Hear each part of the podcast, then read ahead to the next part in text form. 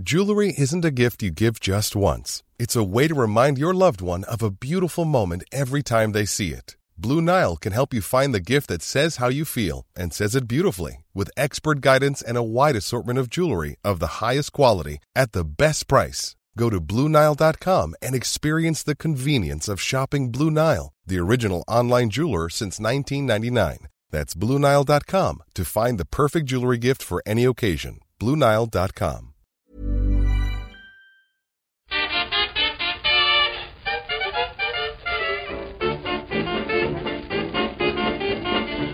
Muy buenas, amigas y amigos. Bienvenidas, bienvenidos una semana más al podcast Reload, programa sobre videojuegos que hacemos desde anightgames.com. De momento, de momento la cosa puede y debería cambiar dentro de poco. De momento saludo a Oscar y a Víctor. ¿Qué tal estáis? Hello. Hola Pep, ¿qué tal? Yo estoy con muchísimas ganas de comentar el increíble State of Play de anoche. Así me gusta, hombre, así me gusta. Espectacular. Yo no sé si, si decir algo de la presentación. Estoy, estoy un poco enfadado hoy. Mira que llevaba una buena racha. Creo que se puede decir. Para, para lo que soy yo. Hola, Pep Sánchez, un saludo. Creo que iba más o menos bien. Pero hoy estoy de culo. Ciertamente. No, no solo por el State of Play, que desde luego no ayudó, pero bueno, era las 10, tampoco, tampoco había que quedarse muy tarde para ver el Suicide Squad, Kill the Justice League. Pero entre una cosa y otra, no, no he dormido esta noche. Por, por el crío, porque he estado pegándole un poco a la PlayStation VR 2 y... Bueno, la noche no, no, no ha salido como yo esperaba. Y, y ahora mismo lo estoy acusando bastante. Pero, pero, no es excusa, no debería notarse, simplemente lo, aclaro por si se me escucha un poco mal, sobre todo. La voz la tengo bastante mejor que hace un rato en la recarga activa, así que, que algo es. Pero, pero, es verdad, estoy pensando cómo encajar las piezas del programa de hoy. Habrá actualidad, habrá juegos, habrá entrevista también. Y, y no sé si empezar por el State of Play, que lo tenemos reciente y que de hecho hicimos esa temeridad, nunca más, de grabar un día más tarde de lo normal para intentar colar aquí algún posible anuncio importante, pero es que me pilla más a mano el State of Play que todo el jaleo en Bruselas y los acuerdos de 10 años, pero de eso también habrá que, que hablar. Pero va, sí, empezamos por el State of Play, que me gusta preguntar, por ejemplo, si lo visteis en directo. Pues mira, yo no lo vi en directo. Yo, decidí no, no hacerlo. Yo tampoco. Yo, yo, fue porque pensaba que era a las 11. Entonces me lo puse a las 11 y 10, aún así iba tarde, pensando que era a las 11. Me lo puse a las 11 y 10 ya en diferido. Y dije, bueno, pues ya que estoy, lo veo como si fuera en directo. Me hago el sorprendido, ¿no? Con, con todo lo que va saliendo. Eso tiene un pase. Pero tú, Víctor. yo, yo ni, es que no, ni en directo ni en no directo, vaya, no lo he visto. No te creo. ¿Sabes? Te, te, te explico por qué. Mira, de un tiempo a esta parte se ha convertido casi en. Es un tipo de contenido, es un género, prácticamente. Es como las pelis de superhéroes, las pelis de terror, ¿no? Géneros. Hay un género de eh, comentario de actualidad sobre videojuegos que es quejarse de que los eventos estos son una mierda. Buah, es que es una mierda, es que no han enseñado el Metal Gear, es que. Es que es que no voy a perder el tiempo nunca más, es que... Ta, ta. Pues ayer decidí aplicarlo y no, y no lo vi directamente. Esta mañana me, me, me he hecho un café, me he mirado en banda el, un resumen de, las, de los trailers, me, me, he visto un par que me interesaban, Humanity buenísimo. Increíble Humanity. Eh, y, y, se lo recomiendo a todo el mundo. Eh, eh, comentaba Jeff Grab, que es, como sabéis es la persona más inteligente de la Tierra, eh, que, que, era una... Que bueno, que es que estas cosas se hacen por compromiso con los partners, ¿no? Para hacer eh, pues acuerdos publicitarios con ciertas empresas, ¿no? En plan, bueno, si esto lo enseñaremos en un State of Play, entonces como que se nota, que por eso se nota por compromiso y demás. Esto lo hemos hablado en el podcast Reload 70 veces, con Mil 70 veces. eventos distintos. sí, sí. Eh, entonces, eh, pues recomiendo a todo el mundo que no, que no preste atención a ese tipo de eventos y que simplemente al día siguiente mire eh, pues puede mirar, eh, siempre va a haber decenas, cientos de streamers reaccionando en directo a, esto, siempre va a haber decenas o, cientos de medios haciendo resúmenes muy pormenorizados y en, los que la misma información la, puedes absorber en, una fracción de tiempo, ¿no? Entonces creo que es creo que es, es, mejor para todo el mundo. Es mejor hasta para es mejor hasta para hasta para fíjate lo que te voy a decir, para Sony. Yo podría estar, yo, podría estar rayado ahora comentando en plan, es que ha sido una mierda, tal, está ayer a las 10, tampoco era muy tarde, bueno, hay otros que son peores, ¿no? Pero podría decir esto, ha sido una vaya decepción, tal, no sé, no sé cuál. Al revés, yo creo mm, mm, muy bien, muy bien Sony PlayStation. Me gustó el, Street Fighter. Fantástico, el Street Fighter es un juego que está tan guapo que parece de mentira. Este, este Street Fighter nos lo enseñan hace 20 años y nos morimos automáticamente de, lo guapo que está. El personaje nuevo me encanta, que le tira una foto ahí a Blanca y le deja tonto. 10. 10 sobre 10. Eh, los de VR, buenísimos. El de Fundación, super sorpresa. Humanity, eh, estupendo. Lo el único malo, pues evidentemente el Suicide Squad que es el primer juego que está cometiendo suicidio en directo, ni quizá para hacer, para hacer honor a su nombre. Eh, yo me imagino a, la gente que lo está haciendo, pues pensando en, dónde nos hemos metido, ¿no? El que estábamos copiando ya cerró porque se pegó la hostia de su vida y nosotros aquí todavía saliendo en el State of Play, ¿no?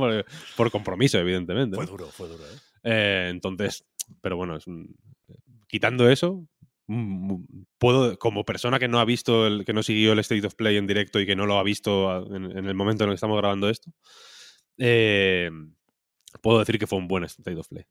Vale, vale. Es que es verdad que aparte de, la hora a la que se hace, que es verdad que la tienda es tan tarde, es sobre todo el tiempo que pierdes. Después de 40 minutos, dices, he dedicado 40 minutos a ver qué me enseñan. Si lo ves fuera de contexto, es como trailers gratis. Dices, bueno, mira, pues esto eh, va a salir y a lo mejor lo juego, a lo mejor no, pero aquí lo veo me gusta, y me Me gusta verlo así. Esa, expresión es buenísima. Trailers gratis. Efectivamente es. Te, salen gratis, efectivamente. No tienes. está bien, muy bien. Para mí, estos eventos, y, yo sí que voy a ser el pesado del discurso de siempre, ¿eh?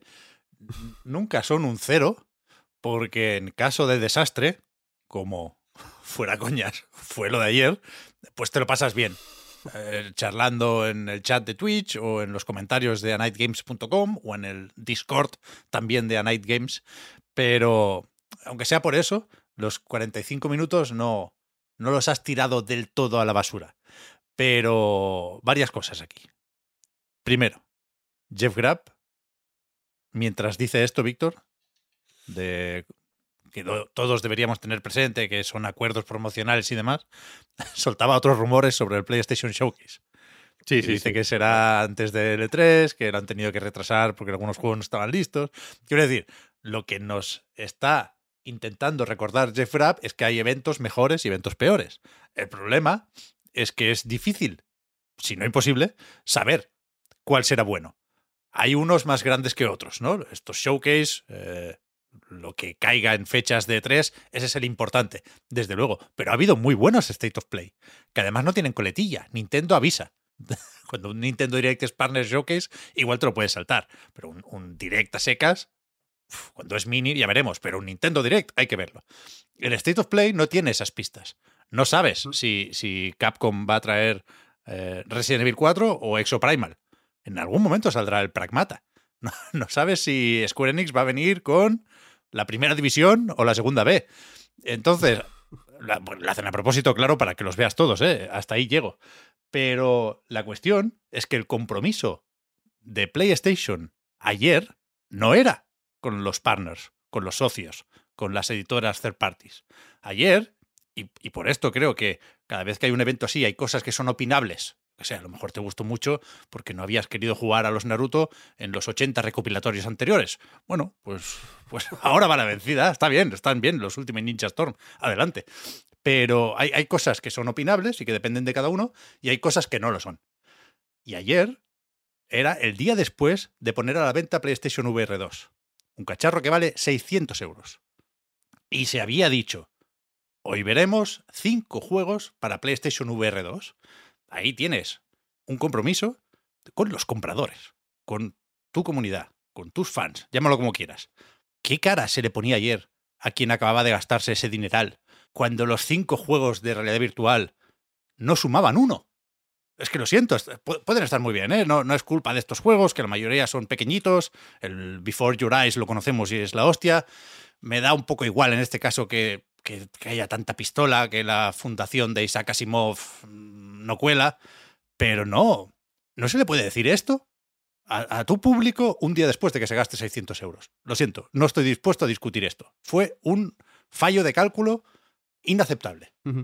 Sí, la, sensación que da además es que eh, no tenían muchísimo contenido preparado. Ya, más allá de, la calidad de los juegos de VR, es la cantidad, que tampoco me parece muchísima, ¿no? Cinco trailers para, para un evento, sino que da la sensación de que para un poco completar esto y que ellos mismos sabían que se quedaba corto, han empezado a meter un batiburrillo de cosas de lo que está por venir, que han metido hasta, hasta los anuncios de marzo del, Plus. Claro.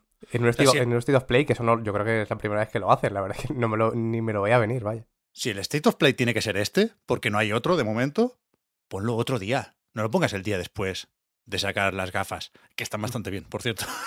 luego, comento un poco que, las he estado probando estos días. Pero no sé, yo, les da demasiado igual. Lo siento mucho y a lo mejor a mí, yo peco de lo contrario, ¿eh? a mí me importa demasiado todo esto, pero no puede ser que les dé tan igual. No puede ser, lo siento.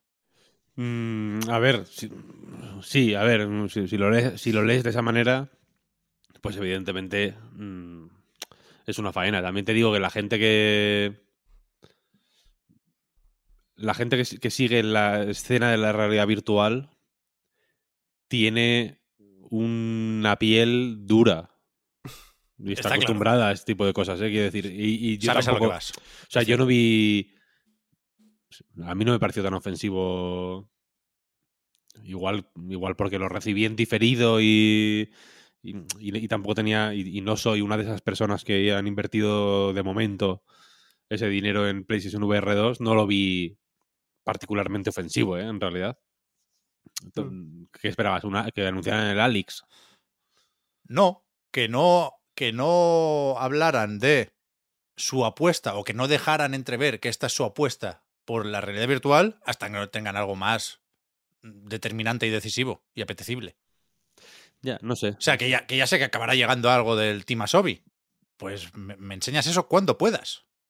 Antes, ya digo, no ha habido State of Play para preparar el lanzamiento de PlayStation VR 2, ¿eh? Era esto.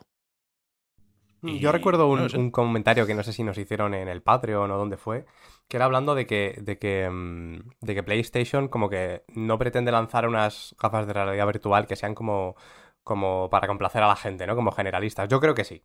Yo creo que en el momento en el que Sony las lanza y las lanza para su Play 5, sí que es así. Pero es cierto que ese comentario, que, viene un poco de, la gente sobre todo más, pues eso, más centrada en la VR, ¿no? Que, que, le gustan ese tipo de cosas, como dice, como dice Víctor, yo creo que ese comentario representa un poco eso, ¿no? Que, que realmente lo que buscan es esto, que no pretenden contentar a todo el mundo, no pretenden enseñarnos un triple A que, que, parezca mucho más sólido ¿no? de lo, que solemos ver en, en, VR, sino este tipo de experiencias, que es verdad que son todos bastante parecidos. A mí, si, si queréis buscarle un puntito, a lo mejor el de supervivencia es un poquito más distinto a lo que solemos ver, a pesar de que no es que la supervivencia sea un género innovador en, videojuegos, ni mucho menos, pero a lo mejor en VR, yo qué sé, eh, tiene, un, tiene un puntito más. Es verdad que el resto de experiencias son más o menos parecidas, pero yo entiendo también que la gente que sigue la VR le sabe ver un poquito más la diferencia y decir, vale, este sí que tiene este puntito más, pero, pero bueno, eso pensando en la gente que,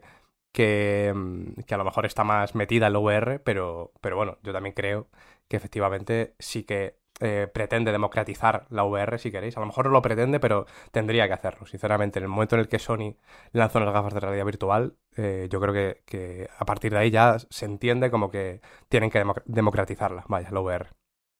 Insisto, los juegos no tienen culpa de nada, creo yo. ¿eh? te, podría decir que el Foglands, yo lo veo más o menos bien, es el mismo de siempre, de una pistola en una mano, lo que toque en la otra y lanzarle a los bichos lo, que tengas más a mano.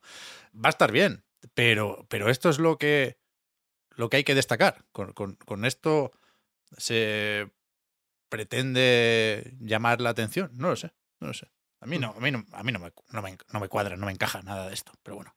Puede que sea yo, ¿eh? puede que sea yo. Sí, a mí el, el que más interesante, como decía Víctor, es el mismo, me, me parece el Humanity, y es verdad que, aunque también está en VR, Eh. eh, siendo el más interesante, eh, como precisamente también se puede jugar sin las gafas, creo que justamente para, para esto no, no, no tiene tanta emoción. Os diré que probé la demo justo después de, de acabar el evento, que solo hay como 10 nivelitos, que, que bueno, digo solo, pero, pero se hace largo, ¿no? Tien- tienen su punto, y está súper, súper bien el Humanity, al menos por lo que se ha visto hasta ahora.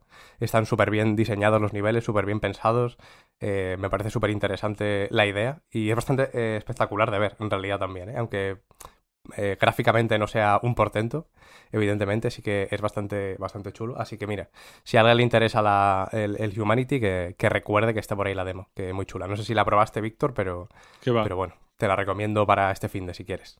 Yo me, me la bajé, todavía no la he podido probar, pero sí, la propia demo es compatible también con PlayStation VR 2, ¿eh? Sale el. En la aplicación sale el iconito de las gafas, así que así es como, como la voy a probar en, en un ratillo. El juego este, por cierto, se anunció en un State of Play también en 2019. ¿eh? Recuerdo que fue el que acabó con un tráiler de The Last of Us parte 2, porque yo lo, lo vi es en Alemania y lo tengo más o menos presente. Y joder, parece que ha costado, pero parece también que va a merecer la pena la espera. Hay alguna cosita más, ¿eh? Baldur's Gate 3 tiene fecha, 31 de agosto, y tiene versión para PlayStation 5. De momento no sabemos nada sobre otras plataformas. No sé si van a aprovechar para salir en más sitios después de eh, que se jodiera lo de Stadia. Tenía que haber salido ahí y era uno de los juegos más o menos importantes para la plataforma. Pero a mí me interesa sobre todo eh, lo que podamos debatir sobre Suicide Squad, Kill the Justice League. Que supongo que estábamos avisados, ¿eh? Esto desde un primer momento se dijo que era un shooter cooperativo, no un juego de acción cooperativo, específicamente un shooter. Y hablamos ya cuando se filtró aquella imagen que era el menú prototípico de un juego como servicio, ¿no? De los cuatro personajes, los cuatro villanos en este caso, esperando a que cargue la misión mientras el jugador repasa en, en, la parte superior cuántas monedas de cada tiene. Pero yo en ese momento yo seguía queriendo creer. Mi postura era Rocksteady lo va a hacer bien, porque ha hecho muy buenos juegos siempre, y, y va a saber hacer o lograr que un shooter como servicio nos resulte atractivo. Ahora no tengo ánimos para repetir esa frase. Lo de ayer no me gustó nada. Ni por el rollito crackdown, ni visualmente, ni por lo que se intuye de la estructura y el diseño de las misiones. Las cinemáticas son la hostia. Pero tener que decir que voy a jugar a esto por la historia, se me hace raro de pelotas, ¿eh? Bueno, y que es mentira, además, ¿no? O sea, no, eh, está. eh, yo entiendo que hay, a veces hay que mentirse para sobrellevar el día a día, ¿no? Y para dar un paso más, pero, hostia, en cierto momento te lo tienen que, te lo tienen que hacer ver, ¿no? Que, que te, te, vas a hacer daño. ¿Qué hacemos con esto? O sea, ni, ni por el rollo crackdown lo salvamos, ¿no? Yo eso es justo lo que iba a comentar, que es lo que lo, más salvable. A mí el tema de la movilidad me parece más o menos interesante. Yo creo que a lo mejor eh, con el mando en la mano, ¿no? Por decirlo en esos términos, lo mismo eh, sí que puede dar cierto gustito jugarlo, pero eh, lo que dice sobre todo de cómo parece que funcionan las misiones, no sé, no, no, me, no me acaba de convencer nada. Y por cierto, no sé si lo habéis visto, pero aunque también se puede jugar solo en jugadores, es Always Online este. Sí, sí, sí. Actualizado la, la, parte esta, la sección de las preguntas frecuentes, y efectivamente yo creo que se podía sospechar. Es always online, aunque, aunque juegues eh, con bots. Pero no, no lo sé. El desplazamiento efectivamente puede estar bien. Cada uno tiene lo suyo, ¿no? Harley Quinn tiene como un gancho y puede llegar a recordar a una mecánica de balanceo de un Spider-Man, por ejemplo. El, ¿Cómo se llama este del boomerang? Es algo de boomerang el nombre. Boomerang Bang. Pues este tiene la, la habilidad de. ¿Te lo has inventado, Víctor? Sí, sí, sí. Vale, vale, vale. Es que con, con la risa de Oscar he, he caído en, en- en la trampa. Capitán, creo que es capitán. Capitán Boomerang. Eso me suena. más. Capitán Boomerang, realmente. Capitán. Calzoncillo. Sí, sí, Capitán Boomerang. Pero que tiene el rollo este de que tira el boomerang y se teletransporta a su posición. Yo creo que, que- que sí se lo ha mirado Rocksteady el diseño de este juego, ¿eh? Y, que está más o menos limitado por una serie de imposiciones, seguramente de, de los de arriba, pero yo lo voy a jugar y, y- quiero que me guste. Lo que no me sale de dentro es o, o defenderlo en exceso o llamar al optimismo, pero yo no me he rendido del todo. Y lo que sí es verdad es que no entiendo por qué lo han hecho tan grande. O sea, hay shooters que luego pueden pecar de pasilleros y demás, ¿eh? pero que, que son un poco más recogidos y, y que con eso se ve todo mejor, ¿no? Es que, es que se veía pequeñito y te buscas un problema cuando tienes que saltar varios pisos para matar a cualquier masilla, porque entonces los personajes te quedan más o menos iguales, ¿no? Al final, todos tienen que pegar unos brincos del copón y tienen que poder apuntar y disparar desde cierta distancia. Parece que nos vamos a hartar de dispararle a, a- a bolitas de, de color morado. Pero, hostia, fue bajona, ¿eh? Ayer fue bajona. El único que, que sí que parece que es un poquito más así melee, más tanque, era el, el tiburón, este, ¿no? No me acuerdo el nombre tampoco. Rey Tiburón, creo que era. Que sí que era más para. Eso es. Ese sí que era más como para, para pegarte de, de cerca, ¿no? Pero el resto sí que parecían. O sea, dentro de que te explicaban un poquito las diferencias entre cada personaje, luego a efectos prácticos parecen relativamente parecidos todos, ¿no? 26 de mayo. No creo que lo retrasen, ¿no? Parecían más o menos convencidos con, con la fecha. No, no, no, no pinta, ¿no? ¿A retraso este? Ha tenido unos cuantos, ¿eh? No Sí, creo que lo eso. retrasen más, quiero decir. Pero tampoco se anunció una beta para poder acabar de Mm. recopilar feedback ni nada. No sé. Sí, pero bueno, yo creo que por, por lo que comentaban también, que había mucho, mucho comentario de desarrolladores, eh, de lo que estaba por venir, de cómo funcionarían las armas al principio, lo que tenían pensado para el final, que pueden ser todo simplemente ideas de diseño de cara al futuro, pero bueno, sonaba que lo tenían todo eh, más o menos bien, bien cuadrado en ese sentido. Intentando buscar algo bueno.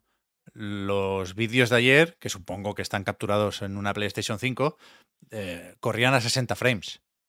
Es verdad que no a 4K. Parece que estábamos viendo el modo rendimiento. Pero siendo un juego solo de nueva generación, podíamos tener la duda de si habría siquiera ese selector.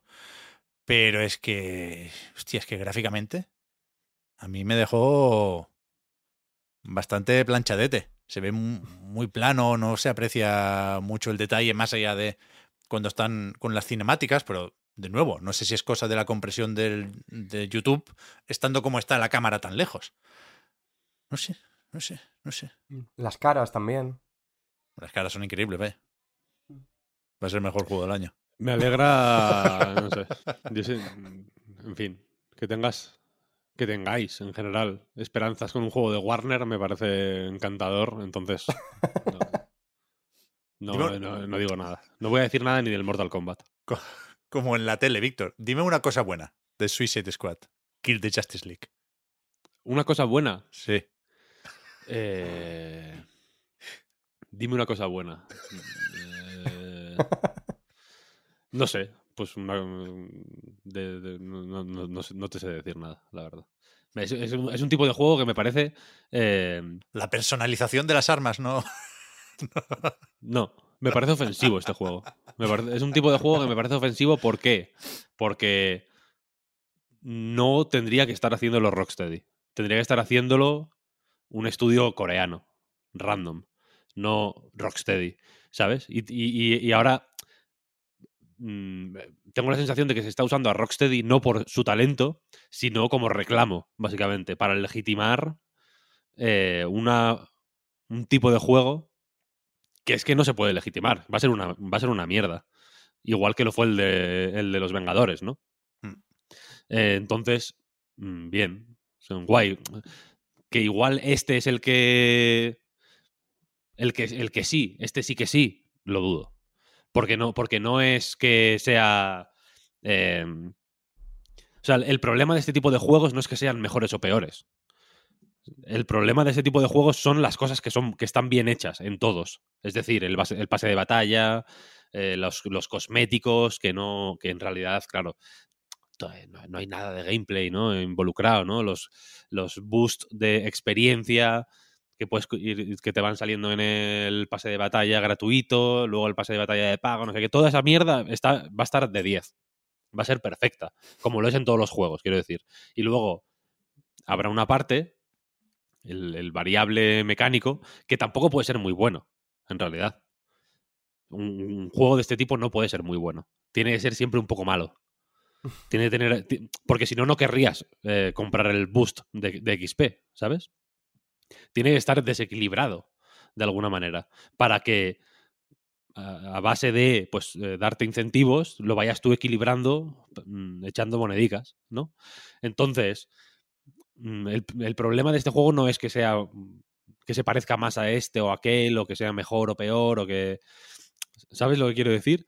El problema de este juego es que. Eh, que. Pues que, que, todo el mundo, incluso los que pueden tener esperanza en él, los que pueden decir, hostia, es que me gusta mucho el Escuadrón Suicida, mm, por ejemplo, ¿no? Y este juego pinta bien. Entonces, ojalá, ojalá esté guay. Hasta esa gente tiene dentro un run run que es como, pero es que me están intentando timar. Es un juego que te está que te, al que tienes que ir un poco con el escudo puesto, ¿no? Es en plan, no, es que no hace falta comprar el pase de batalla, ¿no? Si en vez, si farmeas, no hace falta comprar no sé qué, ¿no? La experiencia da igual, ¿no? Porque si, si te haces tres misiones en vez de una con la experiencia, la, tal, tienes que, tienes que planificar eh, estrategias de salida para, para, estos, para estos timos que te están metiendo el juego, ¿sabes? Entonces el problema no es que sea mejor o peor o que sea o que tenga algo bueno, no, seguro que tiene muchas cosas buenas, ¿no? Mm, Rocksteady no son inútiles, quiero decir. Seguro que el sistema de combate eh, tiene un mínimo más que aceptable, ¿no? Y seguro que técnicamente es, está guay y seguro que, yo qué sé, el diseño de los menús probablemente sea excelente, ¿no? Porque al final estos juegos suelen tener diseños de menús excelentes. No te jode, tienes que estar todo el día dando vueltas. Es, el 1-1 del Super Mario hecho, hecho menús. Tienes que estar dando vueltas por ellos, pues te, pues te los hacen bien, por lo menos. Correcto. Seguro que tiene cosas buenas, vaya. Y seguro que la gente que lo ha hecho es talentosa. Y, y seguramente que son eh, top mundial en lo suyo. Pero es que el juego es, mm, es, una bajona. Es un, ¿Sabes lo que quiero decir? Es un juego eh, que, te, que, da angustia pensar en él, simplemente, porque. porque y, si fuera un estudio que no sabemos lo que, de lo que pueden hacer, correcto. Pero es que, pero es que son los de los, de los Asylum, ¿sabes lo que quiero decir? Sabemos lo que pueden hacer perfectamente. Y, es eso lo que buscamos en, en, el Escuadrón Suicida. ¿Sabes? Sabemos lo que buscamos en ese juego y no es un pase de batalla, ya te lo digo yo. nadie va al Escuadrón Suicida, nadie, nadie jugó a, a los Batman Arkham y pensó, es tan guay, ¿no? Mola bastante, me gusta ser Batman, ¿no? Pero un pase de batalla. Hombre. Le. ¿No? Hombre, me ha gustado mucho los, me ha gustado mucho las investigaciones, esto de los puzzles, estos de, de, investigar y los y los riddles, estos que me están, ¿no? Que estoy aquí intentando tal. Pero, pero un por dos de experiencia, bueno, boost temporal de, 30 minutos mejoraría el juego mucho, ¿no? Al revés, lo empeora. Entonces es un, es, es, un, es un juego que claramente eh, que, que, incluye dentro el virus, ¿sabes? Puede tener el antídoto también, pero desde luego es, es, una, es, un, es tener una pastilla de cicuta en la, detrás de la, de la muela, ¿sabes? Que es para qué. No te la metas, ¿sabes? Poder ponerle un disfraz de Superman a Batman por solo 10 euritos. Hombre, pues claro, tiene su gracia. Cada uno lo tiene que valorar y hacer los números. Pero yo, o sea, es indiscutible esto, ¿eh? Que le quedan tres meses, sí, ¿no? Justo tres, de remar a contracorriente. Y, y va a ser interesante ver cómo, cómo lo intenta. Ya que Víctor y Oscar no me han ayudado, ayudadme. Pido bad señal para la comunidad que decidme, decidme cosas buenas del juego. Se da a entender en el vídeo de ayer que, que los jefes finales pueden estar bien. El combate contra Flash va a estar guapo, hombre. Es espectacular, espectacular. Eh, mira, yo estaba en tu barco, ¿eh? Hasta ayer. Pero tenía, o sea, tampoco es que estuviera súper a tope, entiendo que tú tampoco lo has estado en ningún momento, pero sí que tenía ciertas esperanzas de que por lo menos, eh, pues eso fuera espectacular, diera gustico jugarlo, pero no estoy, no estoy ahora en ninguna de esas. ¿eh? Pues vamos a intentar subir un poco los ánimos y me viene muy bien la notificación que acabo de recibir en la llamada, porque me parece que tenemos aquí a Marta Trivi. ¿Qué tal, Marta? Hola, Pep. Pues muy, muy bien, con muchas ganas de, de lo que viene ahora en el programa. Ahí está. Nos gustan las entrevistas. Ya hemos dicho muchas veces que no hacemos más porque nos organizamos muy mal y, y nos es difícil decirle a, alguien, a, a, gente del mundo del desarrollo a poder ser, ¿eh? eh quedamos tal día, tal hora, pero eh, después de haberlo hecho con Edu la semana pasada, hoy repetimos con Lucas. Lucas Leslo, que es el responsable de un juego que se llama Elephant, que saldrá el 1 de marzo, solo para PC, me temo, en Steam y en itch.io. ¿Qué tal, Lucas? Hola, ¿qué tal? Muy bien, aquí preparado. ¿De momento lo que he dicho es correcto? Correcto todo, vale. sí, efectivamente. Pues yo no he podido probar este juego de, de puzzles, pero para eso tenemos expertos en la materia. Víctor, Marta, sí que lo habéis estado jugando. No sé si hasta el final, en la última conversación que tuvimos sobre el tema, estabas, Víctor, no sé si encallado en la última pantalla. ¿Cómo va, cómo va Sigo. Eso? Sigo, sigo, uf, sigo ahí. Eh, el, el, yo creo que es el último nivel porque tiene una forma mmm, reconocible. Eh, me gustaría decirlo de una forma más abierta, pero temo, temo, que alguien me diga que estoy haciendo spoiler. Parece el último, desde luego. Entonces, eh, llevo, llevo tre tres días ahí, ahí metido, la verdad, dándole vueltas. Y y si, si, quieres, Lucas, voy a empezar describiendo un poco el juego para quien no lo tenga en mente. Elephant es un puzzle tipo Sokoban, es decir, de mover piezas en un tablero en una, sobre una cuadrícula, ¿no? En el que tienes que juntar eh, básicamente unos dos tipos de pieza eh, para activarlas y cada una tiene un, comportamiento distinto, ¿no? Hay algunas que eh, hacen que el, resto miren hacia ellas, otras te teletransportan, otras atraen hacia sí, eh, hacia ellas las pues otras, otras piezas que están en su en su camino, ¿no? O, en su horizontal o en su vertical. Y con este. Con esta serie de piezas e interacciones distintas. Eh, se, pues, se arman los, los puzzles del juego. Eh, Tú has hecho ya más de un puzzle tipo Sokoban.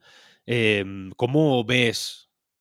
Cómo, no, no, sé si es un género en el, en el, que estés interesado desde hace mucho tiempo. No, si, ¿cuándo, ¿cuándo, entraste tú en, el, en, este, en este mundillo?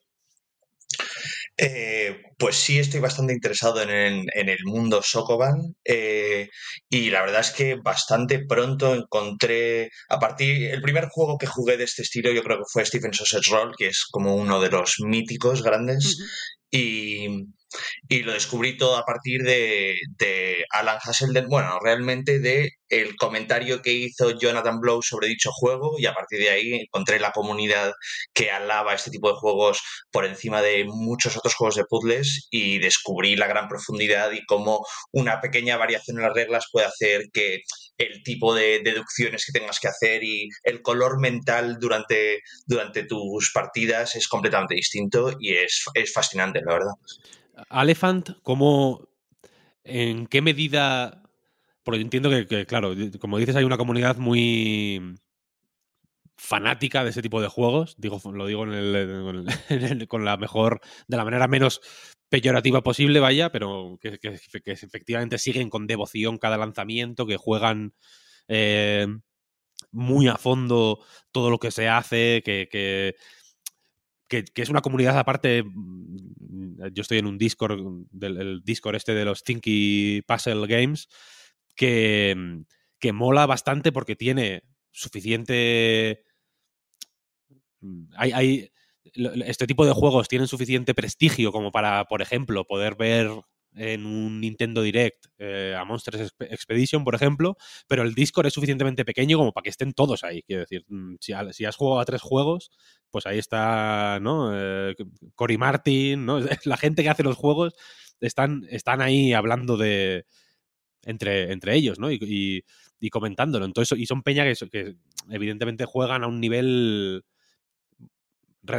moderadamente experto, pero entiendo que con este tipo de juegos que que a la vez son suficientemente fáciles de jugar y accesibles como para que parezcan una buena mm, puerta de entrada al videojuego, incluso si no eres hiper hardcore. Yo no, sé cuánto hay de diseño para, la, para los... Em, para los fans, fans y, eh, y, pensar también un poco en la peña que pueda venir em, sin tener tanta experiencia con los juegos de puzzles.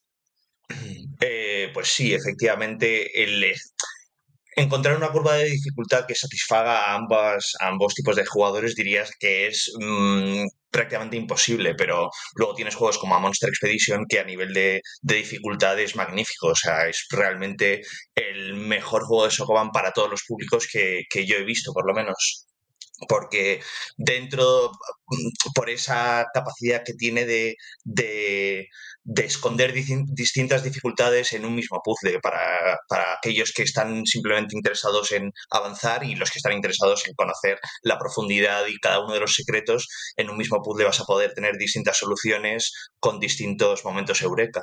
Entonces, em, creo que es esencial conseguir atraer a más gente porque entiendo perfectamente que este tipo de juegos, sin haber jugado a ninguno, parecen todos similares, pero una vez entras, descubres todas esas eh, diferencias radicales que hay entre unos y otros. Entonces, conseguir hacer inicios amables es algo que los expertos no, no les va a parecer molesto, quizás les va a parecer un poco alargado, pero, pero siempre y cuando hagas niveles que sean suficientemente distintos, a pesar de que sean fáciles, es algo que no, que, no va a molestar a, alguien que, que, ya que haya metido sus manos en decenas de este tipo de juegos.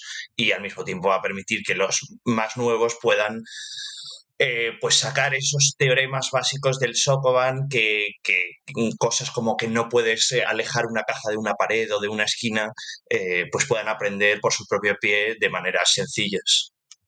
Yo tengo preguntas sobre, sobre el tutorial barra no tutorial del juego, pero antes quiero hacerte una pregunta que puede sonar un poco básica. Las dos fichas que nos decía Víctor que tenemos, una es una LEF y la otra es una vocal, si he entendido bien eh, el juego. Y eh, eso lo que hay que hacer es, unirlas porque la Aleph, como explica el propio juego, es una letra del alfabeto hebreo muda. Me llama mucho la atención que hayas escogido esta, eh, pues no sé, esta, esta capa narrativa para poner sobre el Sokoban y la verdad que te quería preguntar por qué, porque me parece algo que, quiero decir, en Steven Saucer Roll al final está él, es un juego de puzzle sobre calentar a salchicha y aquí eh, todo parece eh, como más abstracto. Por un lado, decirte que me gusta mucho porque creo que el juego es muy bonito por esto y me gustan mucho las animaciones entre los alfabetos, pero, pero no, no, todo el tiempo me estaba preguntando por qué. Eh, difícil de explicar, no sé, las cosas que me inspiran a mí son detalles de la vida muy pequeños. Y en este caso era pues eso que has comentado, realmente o sea, todo este juego viene de un juego de una jam donde el tema era elefante en la habitación, que es esta expresión de, pues, una verdad enorme que nadie se atreve a, mentar, a, pronunciar, ¿no? Y, entonces, eh, pues e, el juego en sí nació primero el título y luego el resto del juego. Pensé, Elephant, vamos a ver qué es Aleph.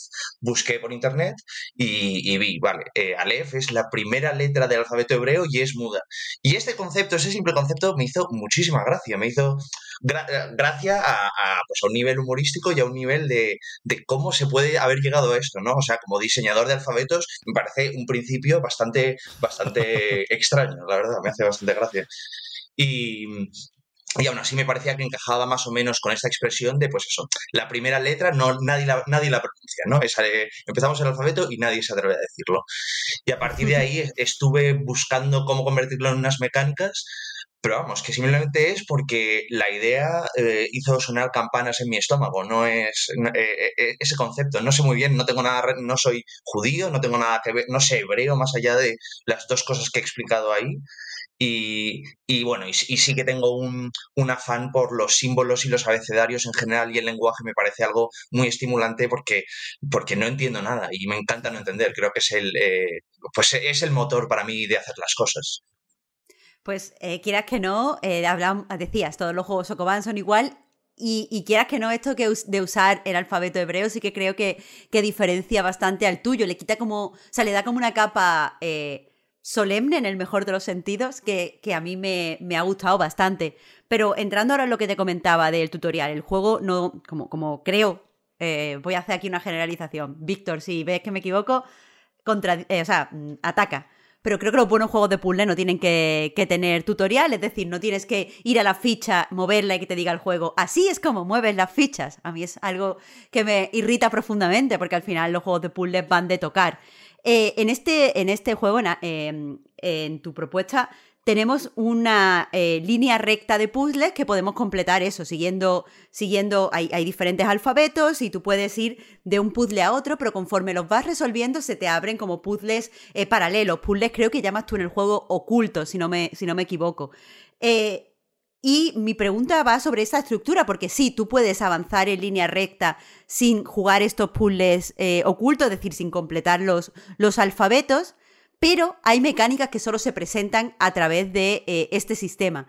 ¿Querías aquí eh, como equilibrar, eh, o sea, hacer como que la, gente con experiencia pudiera acelerar por esas líneas y que la gente que tuviera más dificultad encontrara las mecánicas desgranadas paso a paso a través de lo oculto? ¿O cuál es exactamente la idea detrás de la estructura? Eh, la estructura realmente es una línea recta, ¿no? Que llegaría desde, pues desde el principio hasta el nivel en el que está atascado Víctor, ánimo y perdón.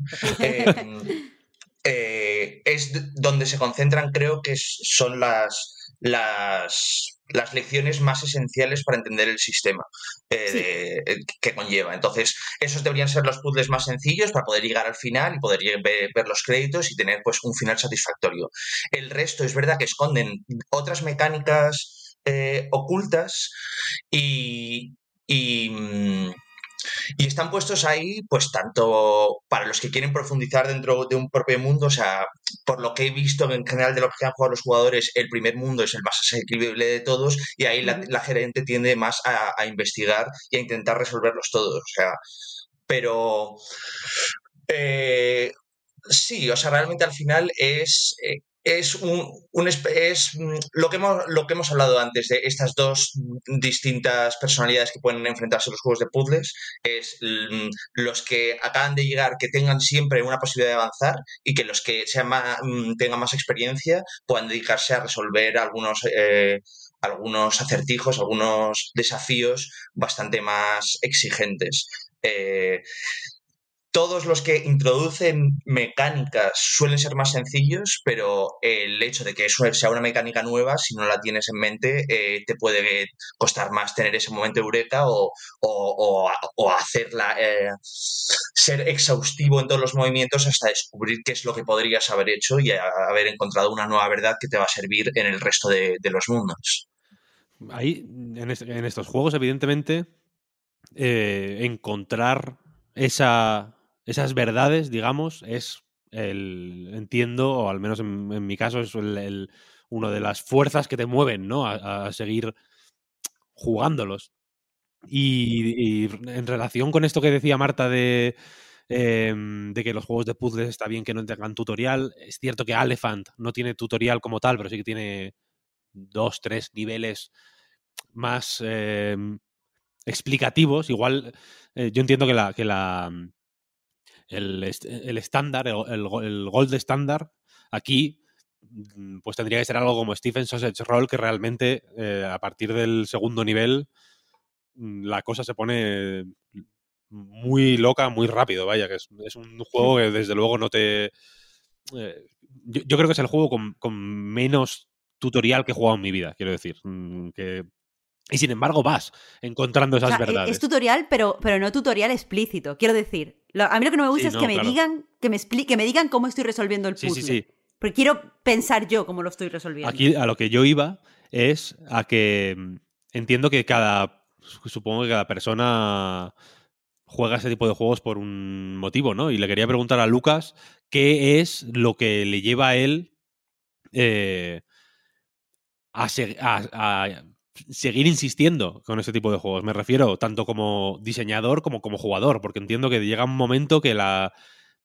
Es un género muy asequible de diseñar también, ¿no? Hay herramientas como Puzzle Script, por ejemplo, que te permiten trastear con, con el diseño de este tipo de juegos de manera, pues más o menos eh, fácil. Hay un montón de juegos fantásticos eh, hechos con Puzzle Script. Hay juegos, hay, ideas muy pequeñitas que seguramente no pues no, no, podrían ser un juego comercial, digamos, pero que sin embargo hay vías, digamos, para, para sacarlas, ¿no? Y para.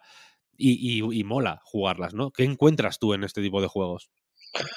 Pues yo creo que es esta búsqueda de verdades que es lo que más, mm, más excitante me parece en este tipo de juegos, ¿no? Algo que ha estado delante de ti todo este tiempo, pero pero que o bien no has descubierto tú por, por tu propio pie, o bien no se podía dar por unas condiciones muy concretas, pero que no hay nada artificial añadido, ¿no? Ese momento de, pues, eh, a Monster Expedition tiene un montón, ¿no? Que a partir de solo un par de árboles eh, te puede conseguir sacar mecánicas que pueden ser más o menos sutiles dependiendo de, cómo las veas, pero que son realmente comportamientos nuevos y que, y que hay una complejidad escondida, eh, pero que ha, sido constante.